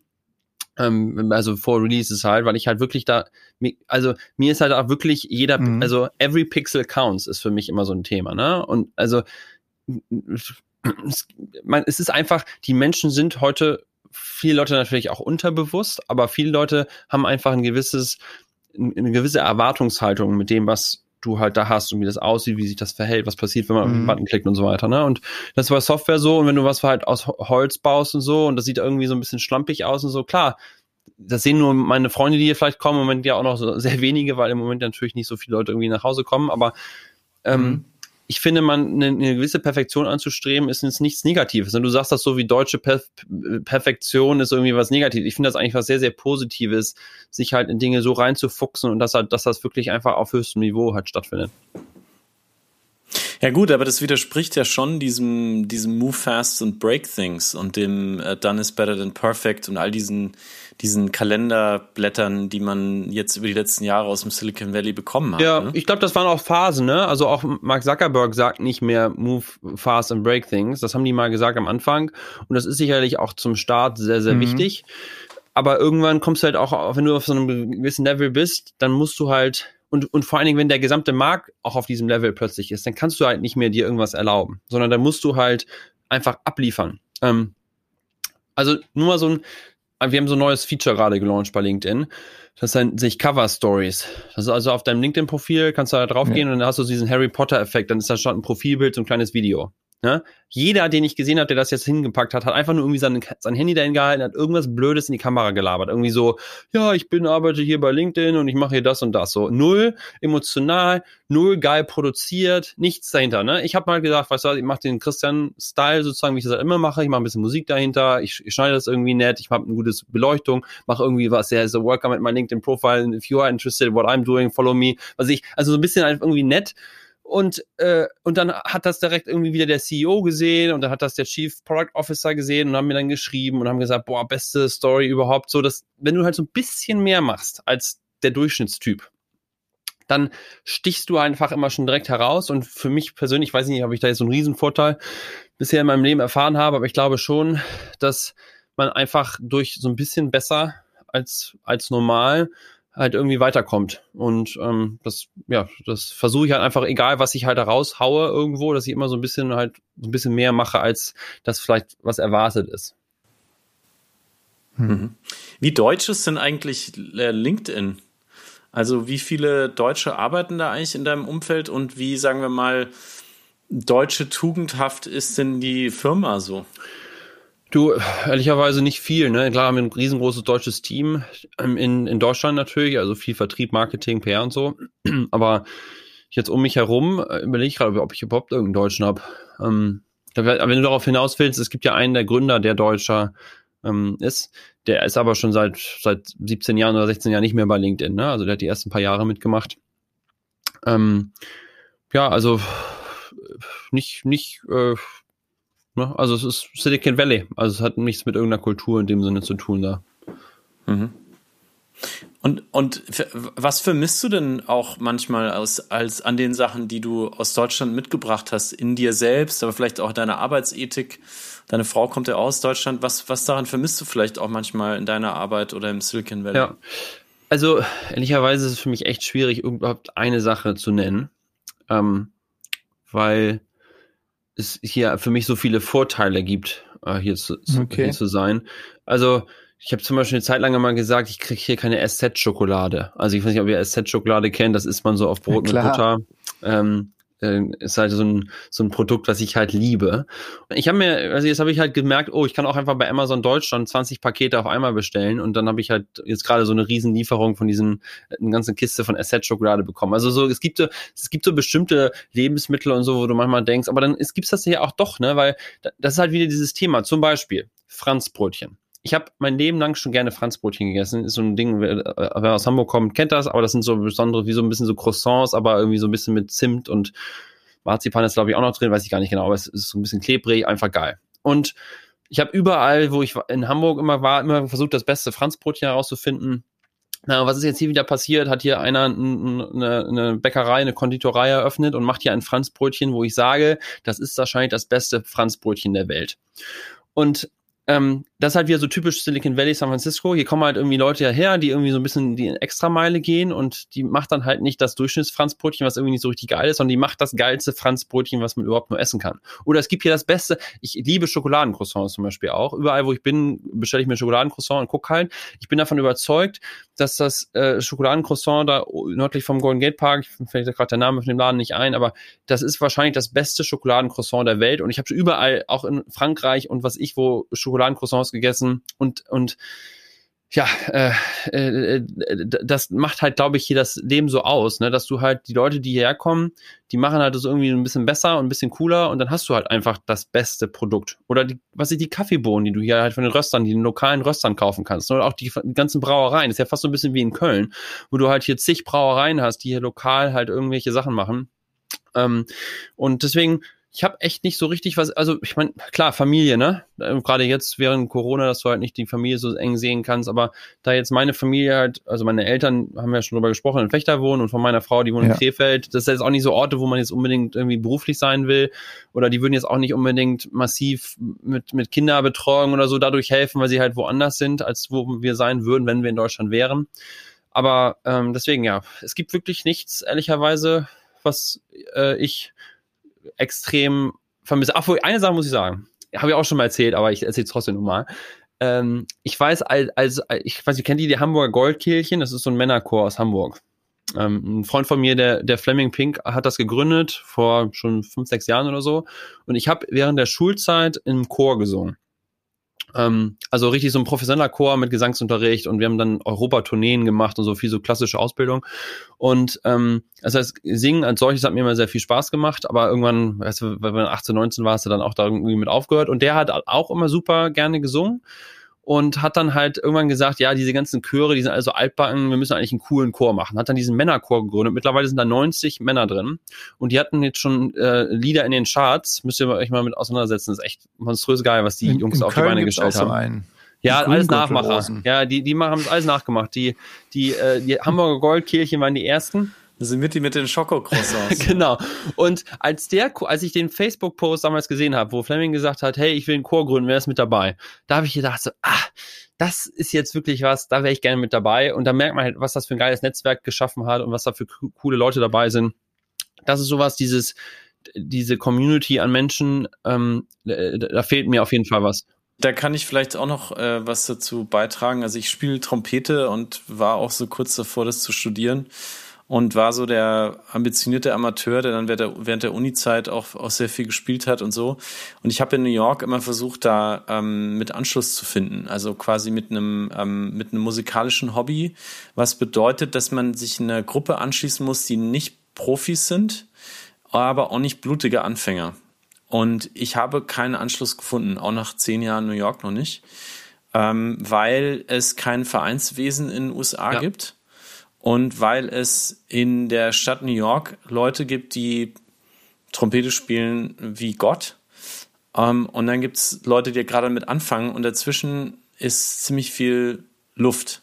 Und äh, ich habe halt am Anfang, als ich nach Leuten gesucht habe, wurde ich halt immer in irgendwelche Jazzkeller geschickt und habe gesagt, ja, spiel da mal mit. ich habe Gott sei Dank mein Instrument nie mitgenommen, weil das waren Leute, die die haben sich gegenseitig von der Bühne gespielt und zwar in einer Art und Weise, die in Deutschland, keine Ahnung, da hättest du dann sofort gesigned irgendwie für, für ein ja. Album. Und das, das, dieses, dieses, dieses Problem des fehlenden, des, der fehlenden Mitte ähm, habe ich in der Musik immer, immer gehabt oder auch wenn es um Hobbys geht. Also ich, es gibt da, wie in vielen anderen in den USA, keine wirkliche ja, Mitte. Ja. Ähm, und vielleicht ist das auch so ein Beispiel dafür. Es gibt halt nicht so Leute, die sich irgendwie für einen Chor treffen. Da ist auch keine Zeit für da. Du musst dann lange mit dem Auto fahren. Ähm, du musst sehr viel Zeit dafür ha haben und die Amis haben meistens die berufstätigen Amis haben meistens ja. keine Zeit. Du, das ist ein super. Also sie arbeiten vielleicht mal bei LinkedIn, haben ja, aber Das ist ein super Beispiel. Also dieses ganze Vereinswesen als solches. Ne? Ich meine, ich war halt nie so ein Vereinsmensch ehrlicherweise. Also ich habe nie jetzt irgendwie Fußball gespielt oder so. Ähm, deswegen ist das vielleicht für mich jetzt gar nicht so krass relevant. Aber aber trotzdem diese diese Community, die du halt durch solche Institutionen dann irgendwie aufbaust, ne? Ähm, das gibt's hier in der Tat nicht. Ich glaube auch dieses generell Verein, so ein eingetragener Verein mit Ehrenamt und so weiter, das kennen die Amis gar nicht.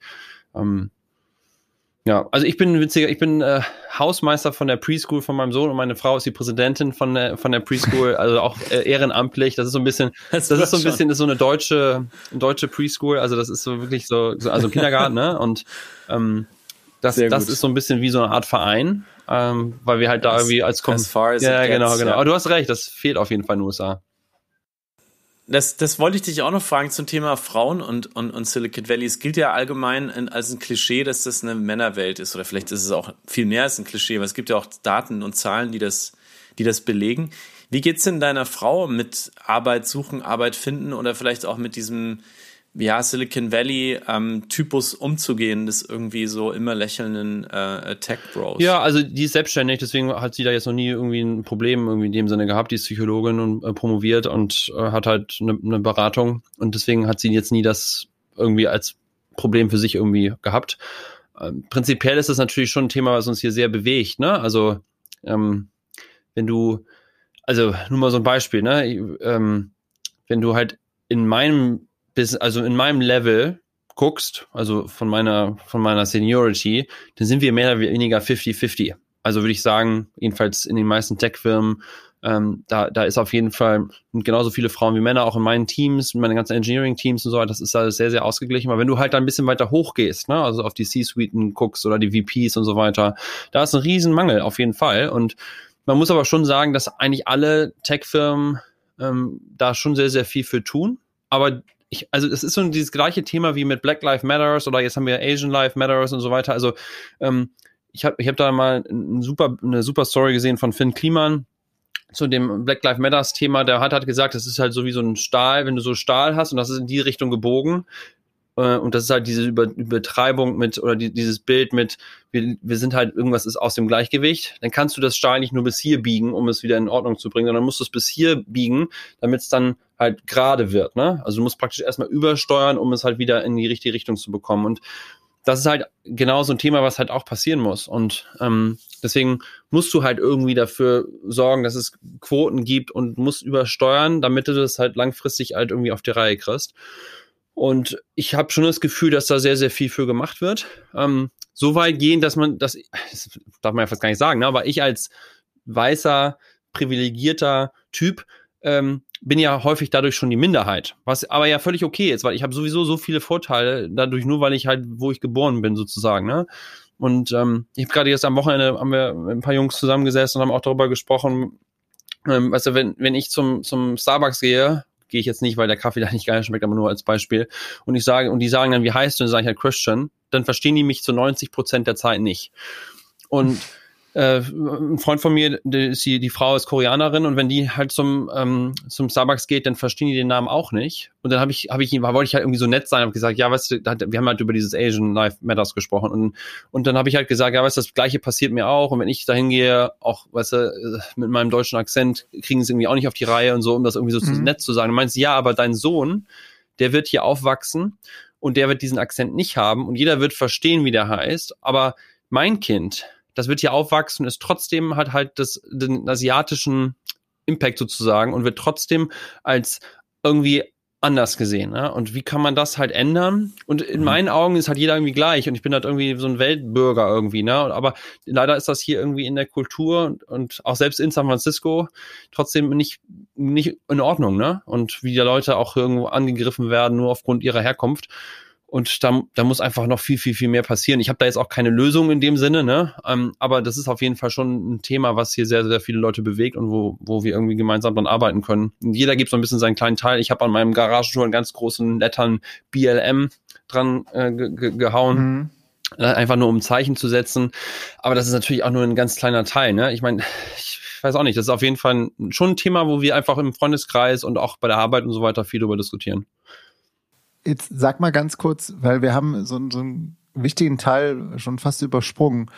Wie lange lebst du denn jetzt? Oder frag mal anders, wie alt bist du jetzt und wie lange lebst du äh, schon im Silicon Valley? Das würde mich noch interessieren. Ja, ähm, ich bin jetzt 36 und bin seit acht Jahren hier. Oder knapp acht Jahre.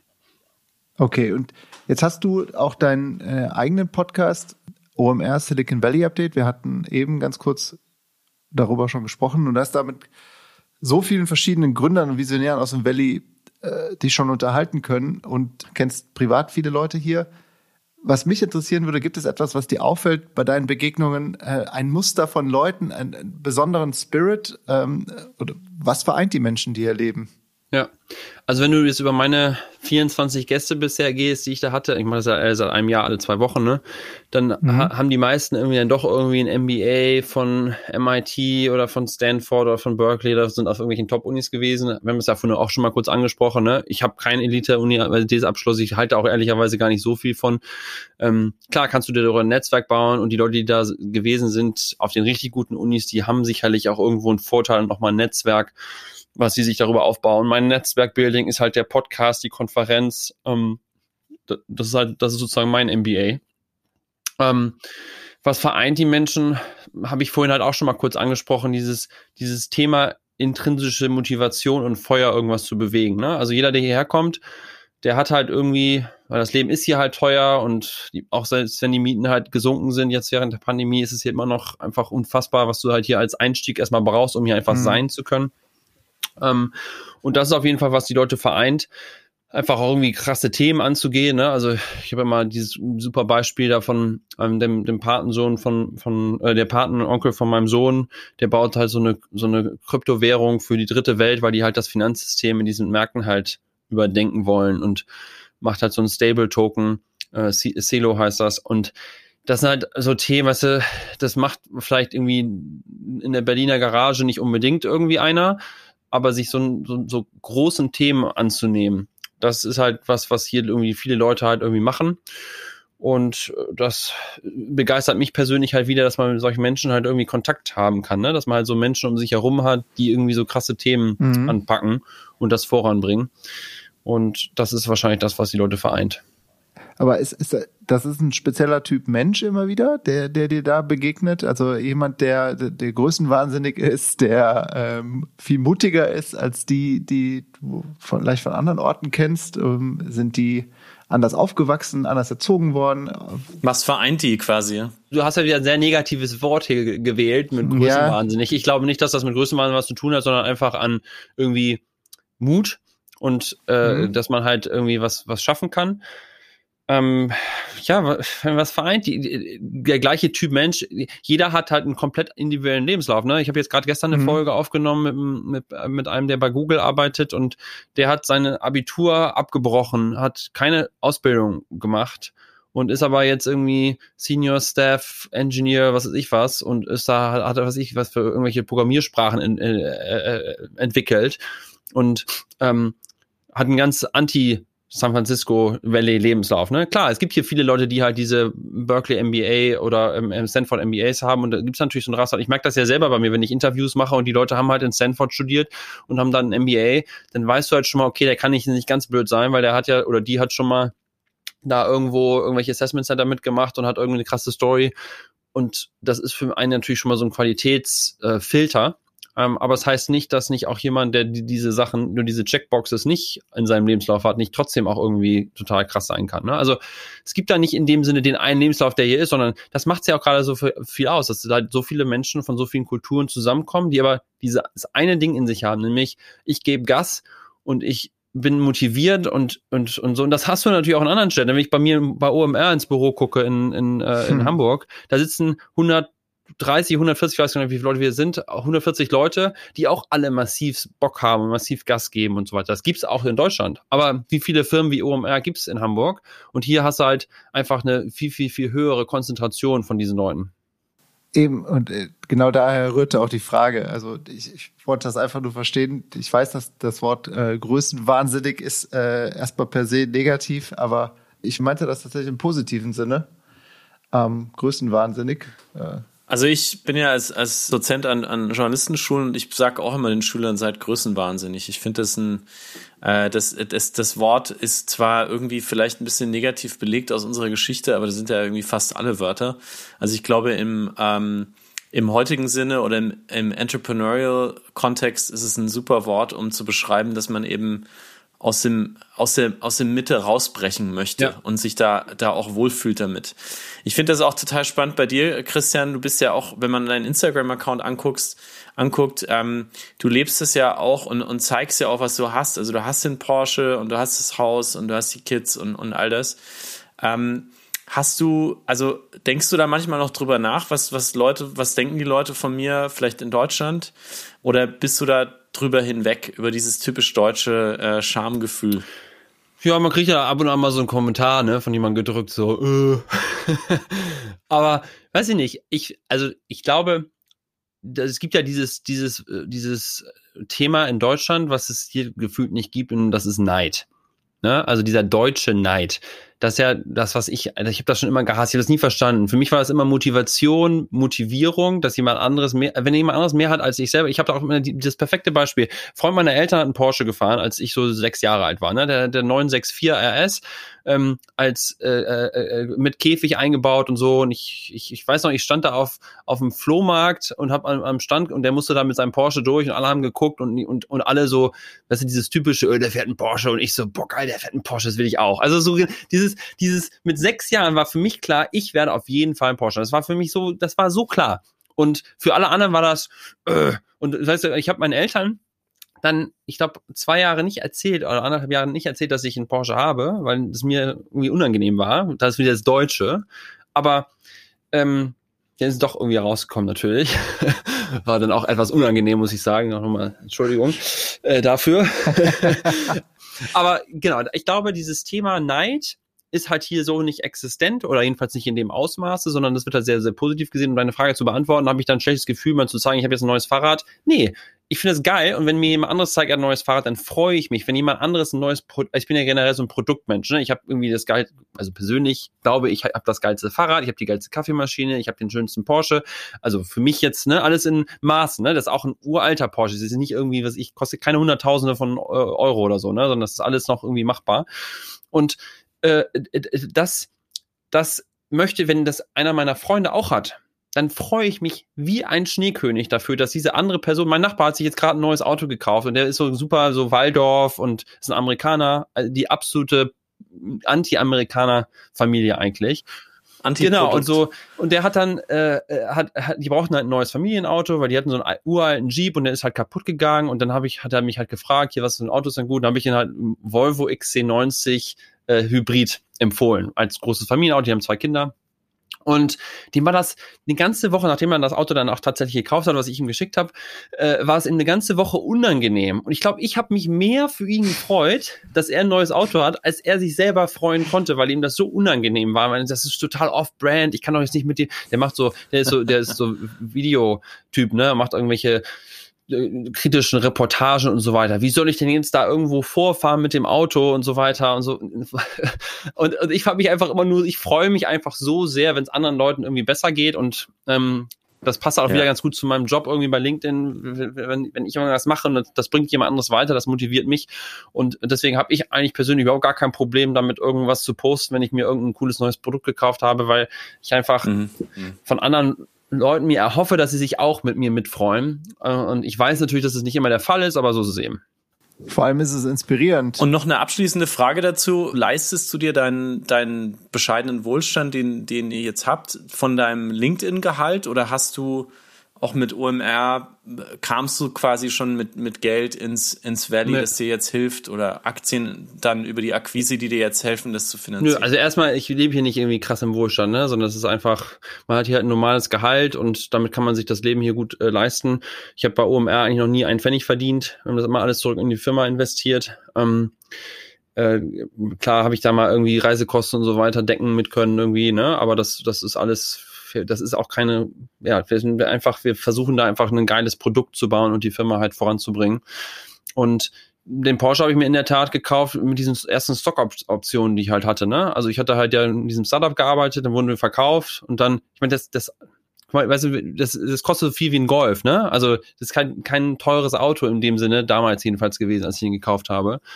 Und ein Fahrrad, ich, das ist auch jetzt nicht irgendwie äh, Unsummen. Man muss halt immer priorisieren, worauf man das dann halt setzt, setzt äh, die Kohle. Andere Leute nicht rauchen vielleicht und geben irgendwie ein paar tausend Euro im Jahr dafür aus oder keine Ahnung, machen halt sonst die. Genau, Absolut. genau. Also äh, ich hatte da wirklich, also so, ja, baut sich halt so nach und nach auf. Und wenn man halt hier lebt und länger arbeitet bei solchen Tech-Firmen, dann hast du ja auch dann so Aktienpakete und so weiter, wo du dann halt dann die halt vielleicht einfach mal irgendwie ein neues Tool kaufen kannst, ähm, ohne jetzt danach rechnen zu müssen, ob du da die 100 Dollar nochmal ausgibst. Mhm. Die Schule ist ja wahrscheinlich, oder die, die Preschool, die du jetzt dein äh, Kind schickst, ist ja wahrscheinlich auch nicht ganz günstig, ne? Also Expert-Schule im Valley stelle ich mir auch mit ein paar tausend. Ja, also es ist keine Expert-Schule, sondern es ist einfach eine deutsche, deutsch geführte Preschool halt. Ja, klar. Also private Schulen sind hier teuer. Zahlst halt deine, ich glaube, was haben wir da irgendwie 2300 Dollar oder so im Monat. Ähm, ja, da gibt's halt wenig staatliche okay. Hilfen. Das ist auf jeden Fall. Ähm, ja, ich, ich, ich kann das immer ja. erzählen. Also kein Kindergeld für die Experts. Genau, genau. Also Leider. nee, aber generell gibt's hier kein Kindergeld. Ne? Aber ich, ich sag dann auch immer so, weißt du, dafür sind halt die Steuern niedriger. Ne? Also guck mal, das, was ich hier an Steuern spare, das muss ich halt in, dann in die Kinder investieren. Ja. Sag mal, du verdienst 100.000 mhm. im, im Jahr Gut, und zahlst halt hier vielleicht 35 Prozent Steuern. In Deutschland würdest du 50 Prozent Steuern bezahlen. Diese 15 Prozentpunkte Unterschied, das ist halt ungefähr dein Geld, was du halt an Schulgeld halt aufwenden musst, ne? Und mhm. deswegen, Klar, die Leute beschweren sich immer, dass es so alles so teuer ist und so, wenn du drei Kinder hast, dann sitzt es irgendwann auch hart. Aber solange du jetzt ein oder zwei Kinder hast, und du verdienst halt hier so ein Gehalt irgendwie und jetzt 100.000, damit kannst du hier noch nicht leben. Ähm, aber äh, nur mal so, so, ein, so ein Rechenbeispiel, ne? Das ist nicht, ist nicht so, dass, dass das äh, unfassbar dann teuer ist im Vergleich, weil halt dafür die Steuersätze halt ein bisschen niedriger sind. Hm.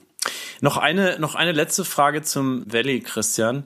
Es gibt ja so ein bisschen diese, diesen, das gibt es ja jetzt gerade von New York auch, diese, diese Stimmen, die sagen, das ist vorbei. Ja, und, und die wird es immer geben.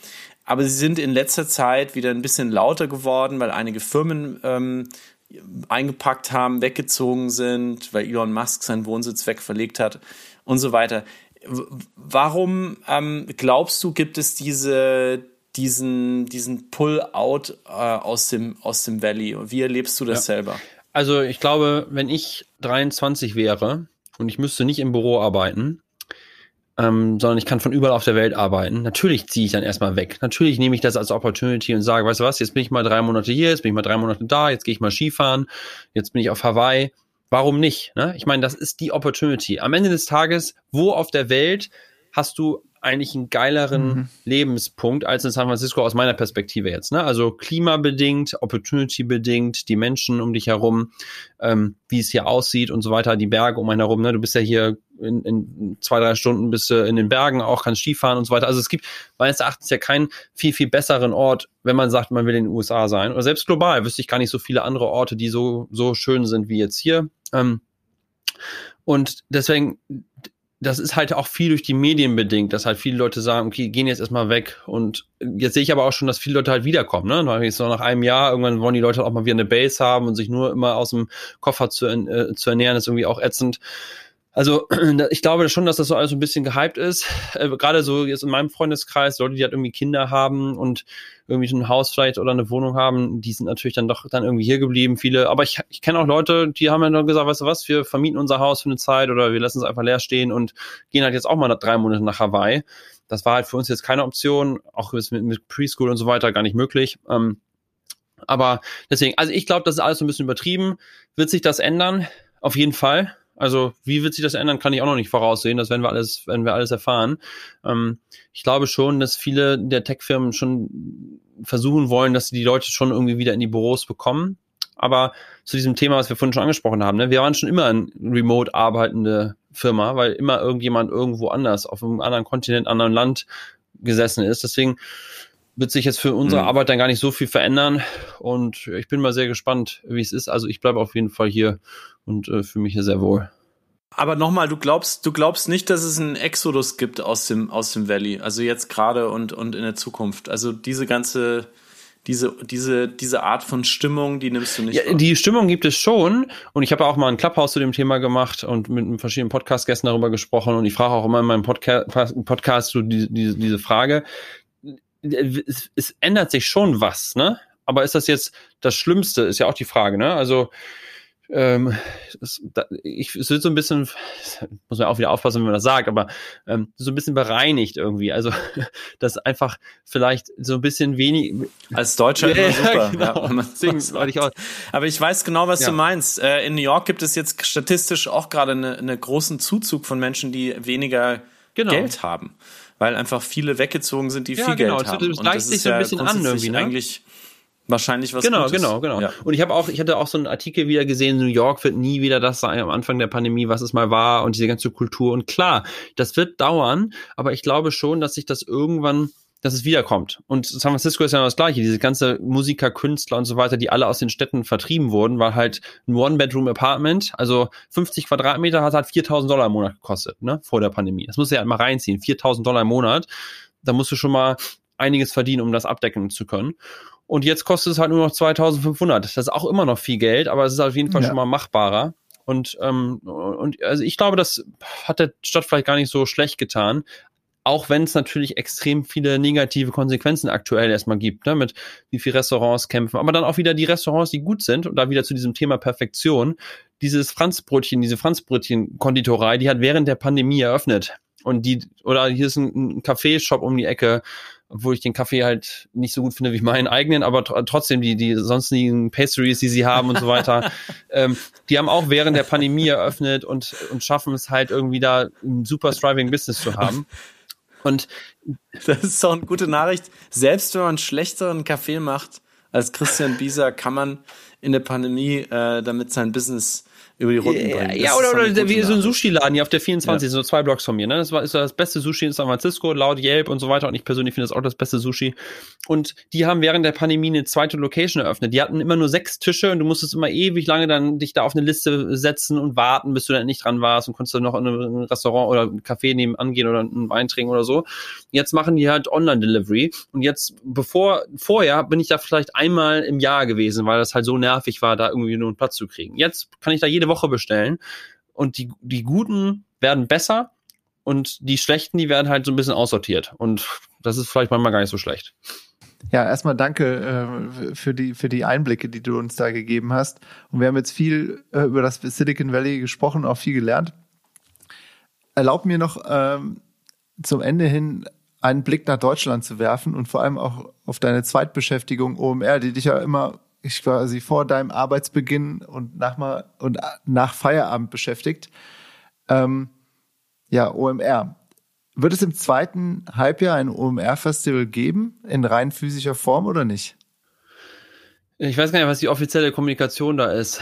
Muss man mit unserer PR-Abteilung sprechen. Also ich, ich sag mal so, ich habe mein Auto oder das Auto von meiner Frau, das habe ich halt komplett mhm. mit OMR beklebt und fahre halt immer mit so einem OMR oder meine Frau fährt immer mit einem OMR-Auto durch die Gegend. Ähm, ja. Und da war halt letztes Jahr OMR 20 als Hashtag dran. Dann habe ich das die 20, die 0 durch eine 21 ersetzt relativ schnell. Und jetzt habe ich die Zahl abgemacht, weil ich nicht genau weiß äh, und nicht damit rechne. Ähm, ich weiß nicht, ob wir da irgendwas kommuniziert haben, aber also ich kann mir persönlich einfach gar nicht vorstellen, dass ich jetzt auf so ein Event gehen würde und ich kann mir auch noch schwieriger vorstellen, dass ein Google oder ein Facebook sagt, ja, wir gehen auf ein Event mit 50.000 Leute und geben da irgendwie ein bisschen Geld aus und stellen einen Stand hin. Das wird einfach nicht passieren dieses Jahr. Deswegen gehe ich eigentlich davon aus, dass das sehr, sehr schwierig sein wird. Und ähm, mhm. ja, Ihr seid ein bisschen besser gedient in der, in der Pandemie aktuell in San Francisco. Gibt es geplante physische Events oder ein Comeback der physischen Events in, äh, in San Francisco und Umgebung?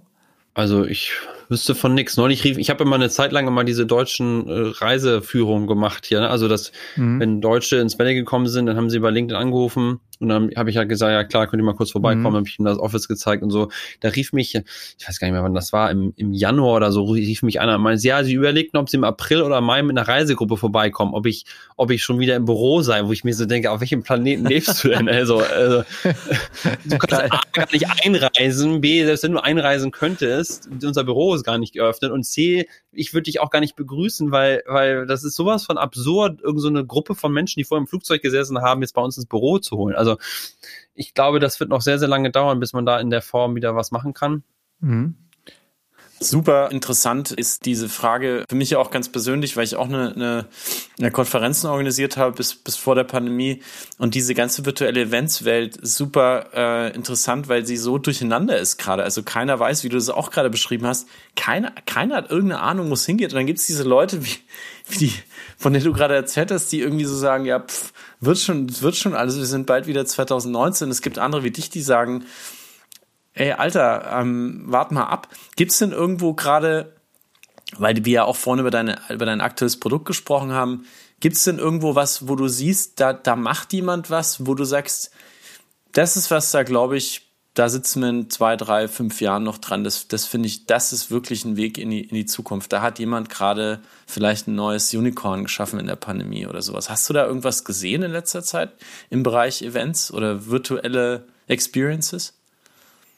Ich meine, gibt es ja zig Firmen, ne, die, die da extrem viele Sachen machen, so Hop-In oder Bevy oder, keine Ahnung, gibt's ja, gibt's ja viele so Firmen, die sich auf diesem, in diesem ganzen Feld so unter, bewegen. Und ich meine auch, Clubhouse soll ja angeblich mit einer Milliarde schon bewertet worden sein, wo die auch erst vor einem Jahr gegründet wurden. Ähm, ja, ich meine, gucke da jetzt ehrlicherweise gar nicht so sehr drauf, was da jede Firma wie macht und was sie bewertet sind und so weiter, sondern was ich halt baue, soll halt irgendwie meinen Nutzern irgendwie Sinn machen und das soll helfen. Wie wird das in fünf Jahren sein? Das ist natürlich sowieso die große Frage. Ich glaube schon daran, dass wir irgendwann wieder physische Erlebnisse haben wollen. Ne? Also man will nicht den ganzen Tag nur vom Screen sein und du nimmst meines Erachtens auch weniger mit, wenn du nur so digital so einen Talk äh, äh, zuhörst oder wenn du dich wirklich mal auf einlässt und dein Telefon in der Tasche lässt und halt zu so einer Konferenz gehst und dich austauschen, dich inspirieren lässt und so weiter. Das, das wird, das, das wird schon wiederkommen. Es ist halt nur die Frage, wann das wiederkommt und, und welche Teile können davon digital sein und welche Teile sind halt dann auch analog. Ne? Und wie kann man das miteinander verbinden? Das ist halt die große Frage. Aber da habe ich eigentlich keine genaue Antwort für dich leider. Okay, okay. Ja, grundsätzlich ist es, glaube ich, so, du hast es am Anfang so schön gesagt, die meisten Leute machen sich keine Vorstellung davon, wie lange diese Welt, in der wir uns gerade befinden, eigentlich uns noch begleiten wird. Die meisten Leute denken, wir gehen irgendwie morgen, machen wir das Garagentor hoch und stehen wieder im Büro. Und ähm, du hast eigentlich ganz am Anfang gesagt, ähm, das wird auf jeden Fall nicht so sein. Das fand ich schon eigentlich eine sehr, sehr, sehr starke Aussage, weil die meisten laufen diesem Sack voller physischer Experiences, die wir alle irgendwie vermissen, immer noch hinterher und denken, ach komm, jetzt ist bald vorbei mit der, mit der Pandemie. Ja. Ja, also ich glaube schon, dass gewisse Sachen uns, ich meine, guck, guck nach Asien, in China, wo die Leute ja schon seit Jahrzehnten mit Masken rumlaufen, ne? Und wir immer so ein bisschen gedacht haben, wieso, es laufen ja mit Maske rum, es ist ja verrückt, ne? Ich glaube, mhm. ich werde nie wieder in meinem Leben ein Flugzeug betreten, ohne eine Maske aufzuhaben. Ich werde nie wieder, wenn ich selber eine Erkältung habe, ohne Maske irgendwo hingehen. Ne? Überleg mal, in jeder Arztpraxis vorher, vor der Pandemie, sitzen die Leute also generell ist ja auch so ein Thema, warum muss man in deutschen Arztpraxen äh, äh ins Wartezimmer gehen? In den USA, jedenfalls habe ich hier noch kein Wartezimmer gesehen. Wenn man seinen Termin hat, dann geht man da hin und dann ist man direkt dran. Das kriegen die irgendwie hier besser auf die Reihe. Aber da wird man doch niemals ohne Maske zu sowas gehen. Also diese, dieses Umswitchen von eine Maske wird aufgesetzt, wenn es einem selber nicht gut geht. Und, und auch diese Leute, mhm. dass die Leute sich ins Büro stellen, wie häufig, ich sag, schon seit zehn Jahren, wenn einer nur hustet, habe ich die immer direkt nach Hause geschickt. Und ich sage, was soll das? Ey, geh mit deinen Bazillen nach Hause, du steckst die alle an und so. Das, das, da bin ich so froh, dass, dass so, ein, so eine Umdenke jetzt hoffentlich dann bei jedem ankommt, dass wenn man sich nicht gut fühlt, man auch wunderbar von zu Hause arbeiten kann. Oder halt auch einfach nicht arbeitet dann in dem Falle. Und äh, ja, ich glaube deswegen, es wird sich langfristig schon dadurch einiges ändern. Ne? Ich habe noch eine, eine, eine allerletzte Frage, bevor wir zu Rapid Fire kommen. Du hast einen neuen Job bei LinkedIn, du hast vor einem Jahr deinen Podcast gestartet, du machst noch nebenbei OMR. Was steht für dich jetzt noch als nächstes auf dem Plan? Puh, ich finde das schon ziemlich viel, ehrlicherweise. Ja. also. Du bist ja nicht klein zu kriegen. Ja, ich, also wenn du mich im Dezember gefragt hättest, habe ich mir gesagt, ich, da habe hab ich so viele von diesen Woodworking Stories gemacht, da haben Leute immer gesagt, boah, Christian, gibt's da nicht noch mehr Longform-Content? Kannst du nicht einen YouTube-Kanal machen mit deinen, mit deinen Geschichten, was du so baust? Mhm. Da habe ich so ein bisschen überlegt, hm, ist ja eigentlich ganz witzig, so einen Woodworking-YouTube-Kanal zu haben. Ähm, und äh, dann habe ich, ja, habe ich auch einige Videos, zum Beispiel, ich habe ja diese Toolwand hier gebaut, ne, und habe das auch alles auf Video aufgenommen. Ich habe noch nicht mehr geschafft, das zu schneiden und daraus irgendwas zu machen. Ich habe das dann auch im Querformat mal gefilmt, damit man daraus theoretisch ein YouTube-Video machen könnte. Ähm, da habe ich mal so drüber nachgedacht, aber ehrlicherweise sehe ich das im Moment überhaupt nicht, weil ich einfach ja dafür dann nicht die, die Zeit und die Muße habe. Und das ist ja auch wieder so ein Thema. Ne? Wenn du sowas machst, dann musst du es halt auch richtig machen. Und da, da versuche ich lieber meinen Podcast noch irgendwie weiterzubringen und da habe ich wahrscheinlich so ein bisschen beruflich auch mehr vom Netzwerk. Ja, genau, genau. Ähm, aber wer weiß, ne? Also den Heimwerker Bisserlativ, auf den müssen wir noch ein bisschen warten. genau, da gibt's weiterhin nur bei Instagram vielleicht, ja. Christian hat sich das vorher nicht angeguckt. Es geht los. Ready? Ja, also vorab erstmal, ich bin ein ganz schwieriger Entweder-Oder-Mensch, weil ich, äh, weil ich, weil ich nichts nicht mag. Also, wenn du jetzt sowas sagen würdest wie Kaffee oder Tee, da kann ich, also klar, ich habe super viel Passion für Kaffee, aber ich trinke auch gerne Tee, ne? Also nur mal vorab, das ist sehr, sehr, solche Rapid-Fragen okay. sind bei mir mal so ein bisschen schwierig, aber mal gucken, was kommt. Mal gucken, wie, ob wir durchkommen. Du kannst es auch erklären. Also, Vergebung oder Rache? Äh, Vergebung, absolut. Risiko oder Sicherheit? Risiko. Geber oder Nehmer? Geber. Snooze oder Aufstehen? Aufstehen. Frühaufsteher oder Nachteule? Beides. Geburtstag feiern oder aussitzen? Feiern.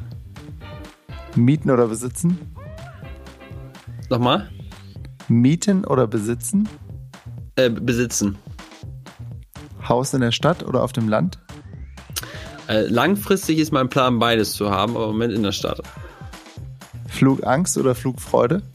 Flug, ah, ja, äh, ich hätte jetzt eigentlich gerade, wollte ich ja sagen, Flugfreude, aber jetzt muss ich wieder an meine Hypochonder äh, äh, Corona-Angst denken. Da denke ich jetzt eher so daran, dass ich, also ich habe auf jeden Fall keine Angst vom Fliegen, aber ich, ich freue mich jetzt auch nicht mehr auf den Flug unbedingt. Ich bin auch so viel geflogen in meiner Arbeitszeit, dass ich eigentlich nicht, einfach gar nicht, also ich würde mich gerne beamen, aber ich, das Fliegen als solches ist einfach so, so ein lästiges Ding. Also? Was? Ja. nee. Flugfreudenangst. Kann, kann ich nichts zu sagen. Okay. ja, das ist halt einfach, ich, ich habe halt, also ich habe keine Angst, aber das, deswegen ist ja. Die Angst ich glaub, vor der. Okay. PlayStation oder Nintendo? Weder noch. Homeoffice oder Workoffice? Äh, Homeoffice. Perfektionist oder better done than perfect? Ich glaube, die können wir alle beantworten. Zieht sich hier irgendwie so durch. Deswegen heißt übrigens mein, Link, äh, mein Instagram-Kanal auch Bützerlativ, weil ich, das ist ja superlativ sozusagen. Das hat mir, irgendwann hat mich einer, schon, schon als ich 18 oder 19 war, hat einer mal gesagt, du, du redest auch immer so im Bützerlativ. Also das ist noch irgendwie über dem Superlativ sozusagen. Da, daher kam das. Vegane Wurst oder echte Wurst? Ähm, also ich probiere gerne beides da. Also ich bin so, ich bin so ein Flexitarier. Also ich esse gerne Fleisch, wenn es richtig gut ist, aber ich esse meisten, größtenteils eigentlich ähm, vegetarisch. Aber ich bin auf jeden Fall kein Hardcore-Veganer oder so, sondern ja, einfach gesunde Ernährung. Weißwein oder Rotwein? Äh, Weißwein. Porsche oder Mercedes AMG? ähm, naja, da muss ja sagen, welches Modell, ne? Also ich hätte unheimlich gerne eine G-Klasse. Deswegen Mercedes ein G55 AMG von, von 2013 oder 14 ist so mein Traumauto noch, äh, was ich mhm. gerne hätte. Aber ich, ich, bin natürlich ein unfassbarer Porsche-Liebhaber, deswegen muss ich da auch beides sagen. Okay, äh, G-Klasse oder Tesla? Äh, G-Klasse. Wow. Selber fahren oder autonom fahren? A absolut selber fahren. One-Wheel oder Rennrad? Seit, für seinen Use Case, ne? Also ich für die Leute, die das jetzt nicht wissen, was es ist, aber ich fahre halt mit so einem Einrad durch die Gegend, das so elektrisch ist, hast du wahrscheinlich irgendwo gesehen. Ich fahre aber auch gerne Rennrad, das ist auch ist echt Commuten ist One Wheel, Sport ist Rennrad. Okay. Produktmanagement oder Eventorganisation? Produktmanagement. Holzarbeit oder Podcasting? Holzarbeit. Let's Talk Coffee. Arabica oder Robusta? Ich weiß gar nicht, was der Unterschied ehrlicherweise ist. Ich kann dir nur verschiedene Kaffee, Kaffeebohnen aus meinem Umfeld in San Francisco nennen und sagen, ob ich die gut oder nicht finde. Also im Moment bin ich auf dem Ritual äh, Roast unterwegs, aber ich kann ja noch nicht mal sagen, was der genau hat. Ich weiß nur, dass der extrem geil schmeckt. Okay. ECM oder Becerra? Ähm, absolut ECM. Microsoft oder Apple? Ähm, das hängt auch da wieder von ab, womit, ne? Also ich war die längste Zeit der größte Apple nah. Und äh, wenn mir jemand, ich erinnere mich so, als ich so, sagen wir so 2010 vielleicht rum oder 9, wenn da einer gesagt hätte, er ist auf Android, dann hätte ich erstmal eine Diskussion mit dem angefangen und gesagt, sag mal, wie kannst du nur und warum? Und das, ich, mir, mir kam es gar nicht in den Sinn, warum man nicht ein Apple-Produkt haben sollte.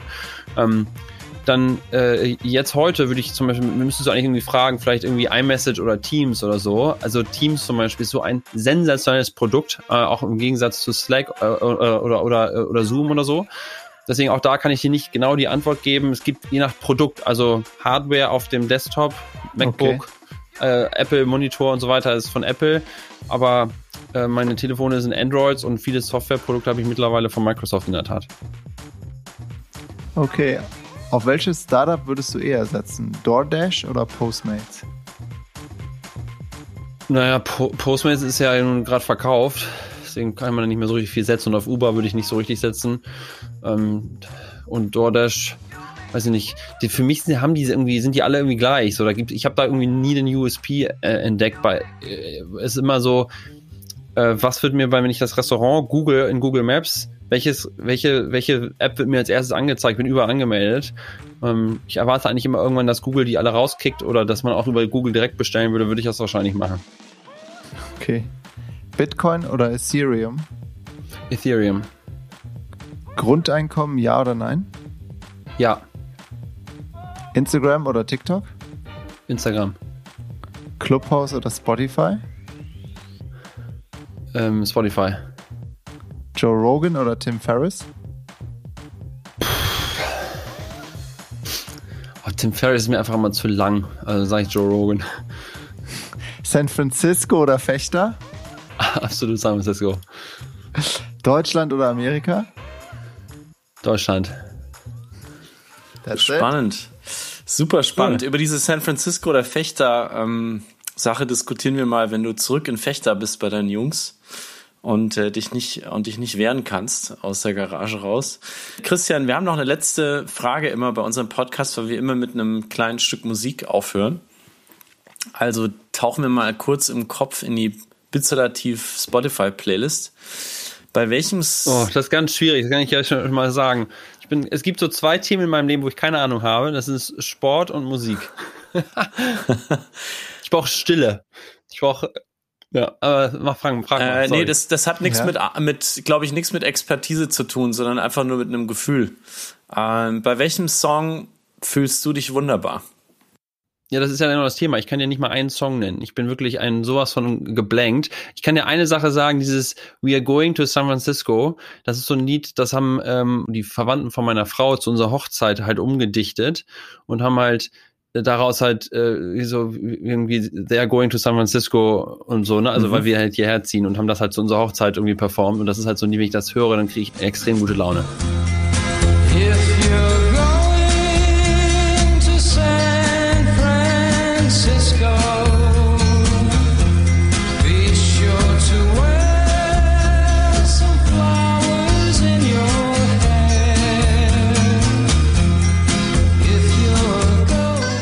Schön. Also dafür, dass du aus dem, ähm, ist auch ein schönes Lied für einen Männerchor. Ähm, ich hoffe, wir kriegen dich mal äh, live damit zu hören. We are going to San Francisco ist also der wunderbare Song von Christian Büser und unserem Gast heute, Olli. Was sagst du? War, war genauso, wie ich es mir vorgestellt habe. Wir haben maßlos überzogen, weil äh, einfach auch. wir haben von Anfang an die Reihenfolge geändert. Es war ähm, same procedure as every time. Super. Und wir sehen auch beide im Vergleich ja. zu Christian richtig scheiße aus vor der Kamera. Ähm, aber so soll das ja, ja, auch sein. Man, man darf nie besser aussehen als der Gast. Das ist ganz, ganz wichtig. Und das Wichtige ist auch, dass der Gast äh, mit einem besseren Gefühl aus dem Haus rausgeht, als er reingekommen ist. Christian, wie geht's dir am Ende des Podcasts? Hast du vielleicht noch ein abschließendes Mantra für uns, einen letzten Spruch, einen letzten Rat? Ähm, ja, ich meine, wir haben ja schon so viel erzählt. Erstmal erst vielen Dank, dass ihr das hier macht und euch so, so intensiv und krass vorbereitet. Das finde ich äh, höchst respektabel. Äh, insofern vielen Dank euch, dass ihr euch die Zeit nehmt, äh, so ein Content-Format äh, zu gestalten und das äh, herauszubringen. Vielen Dank. Danke. Christian Bisa. Ja, mach's gut, ne? Ciao. Mach's gut, mein Lieber.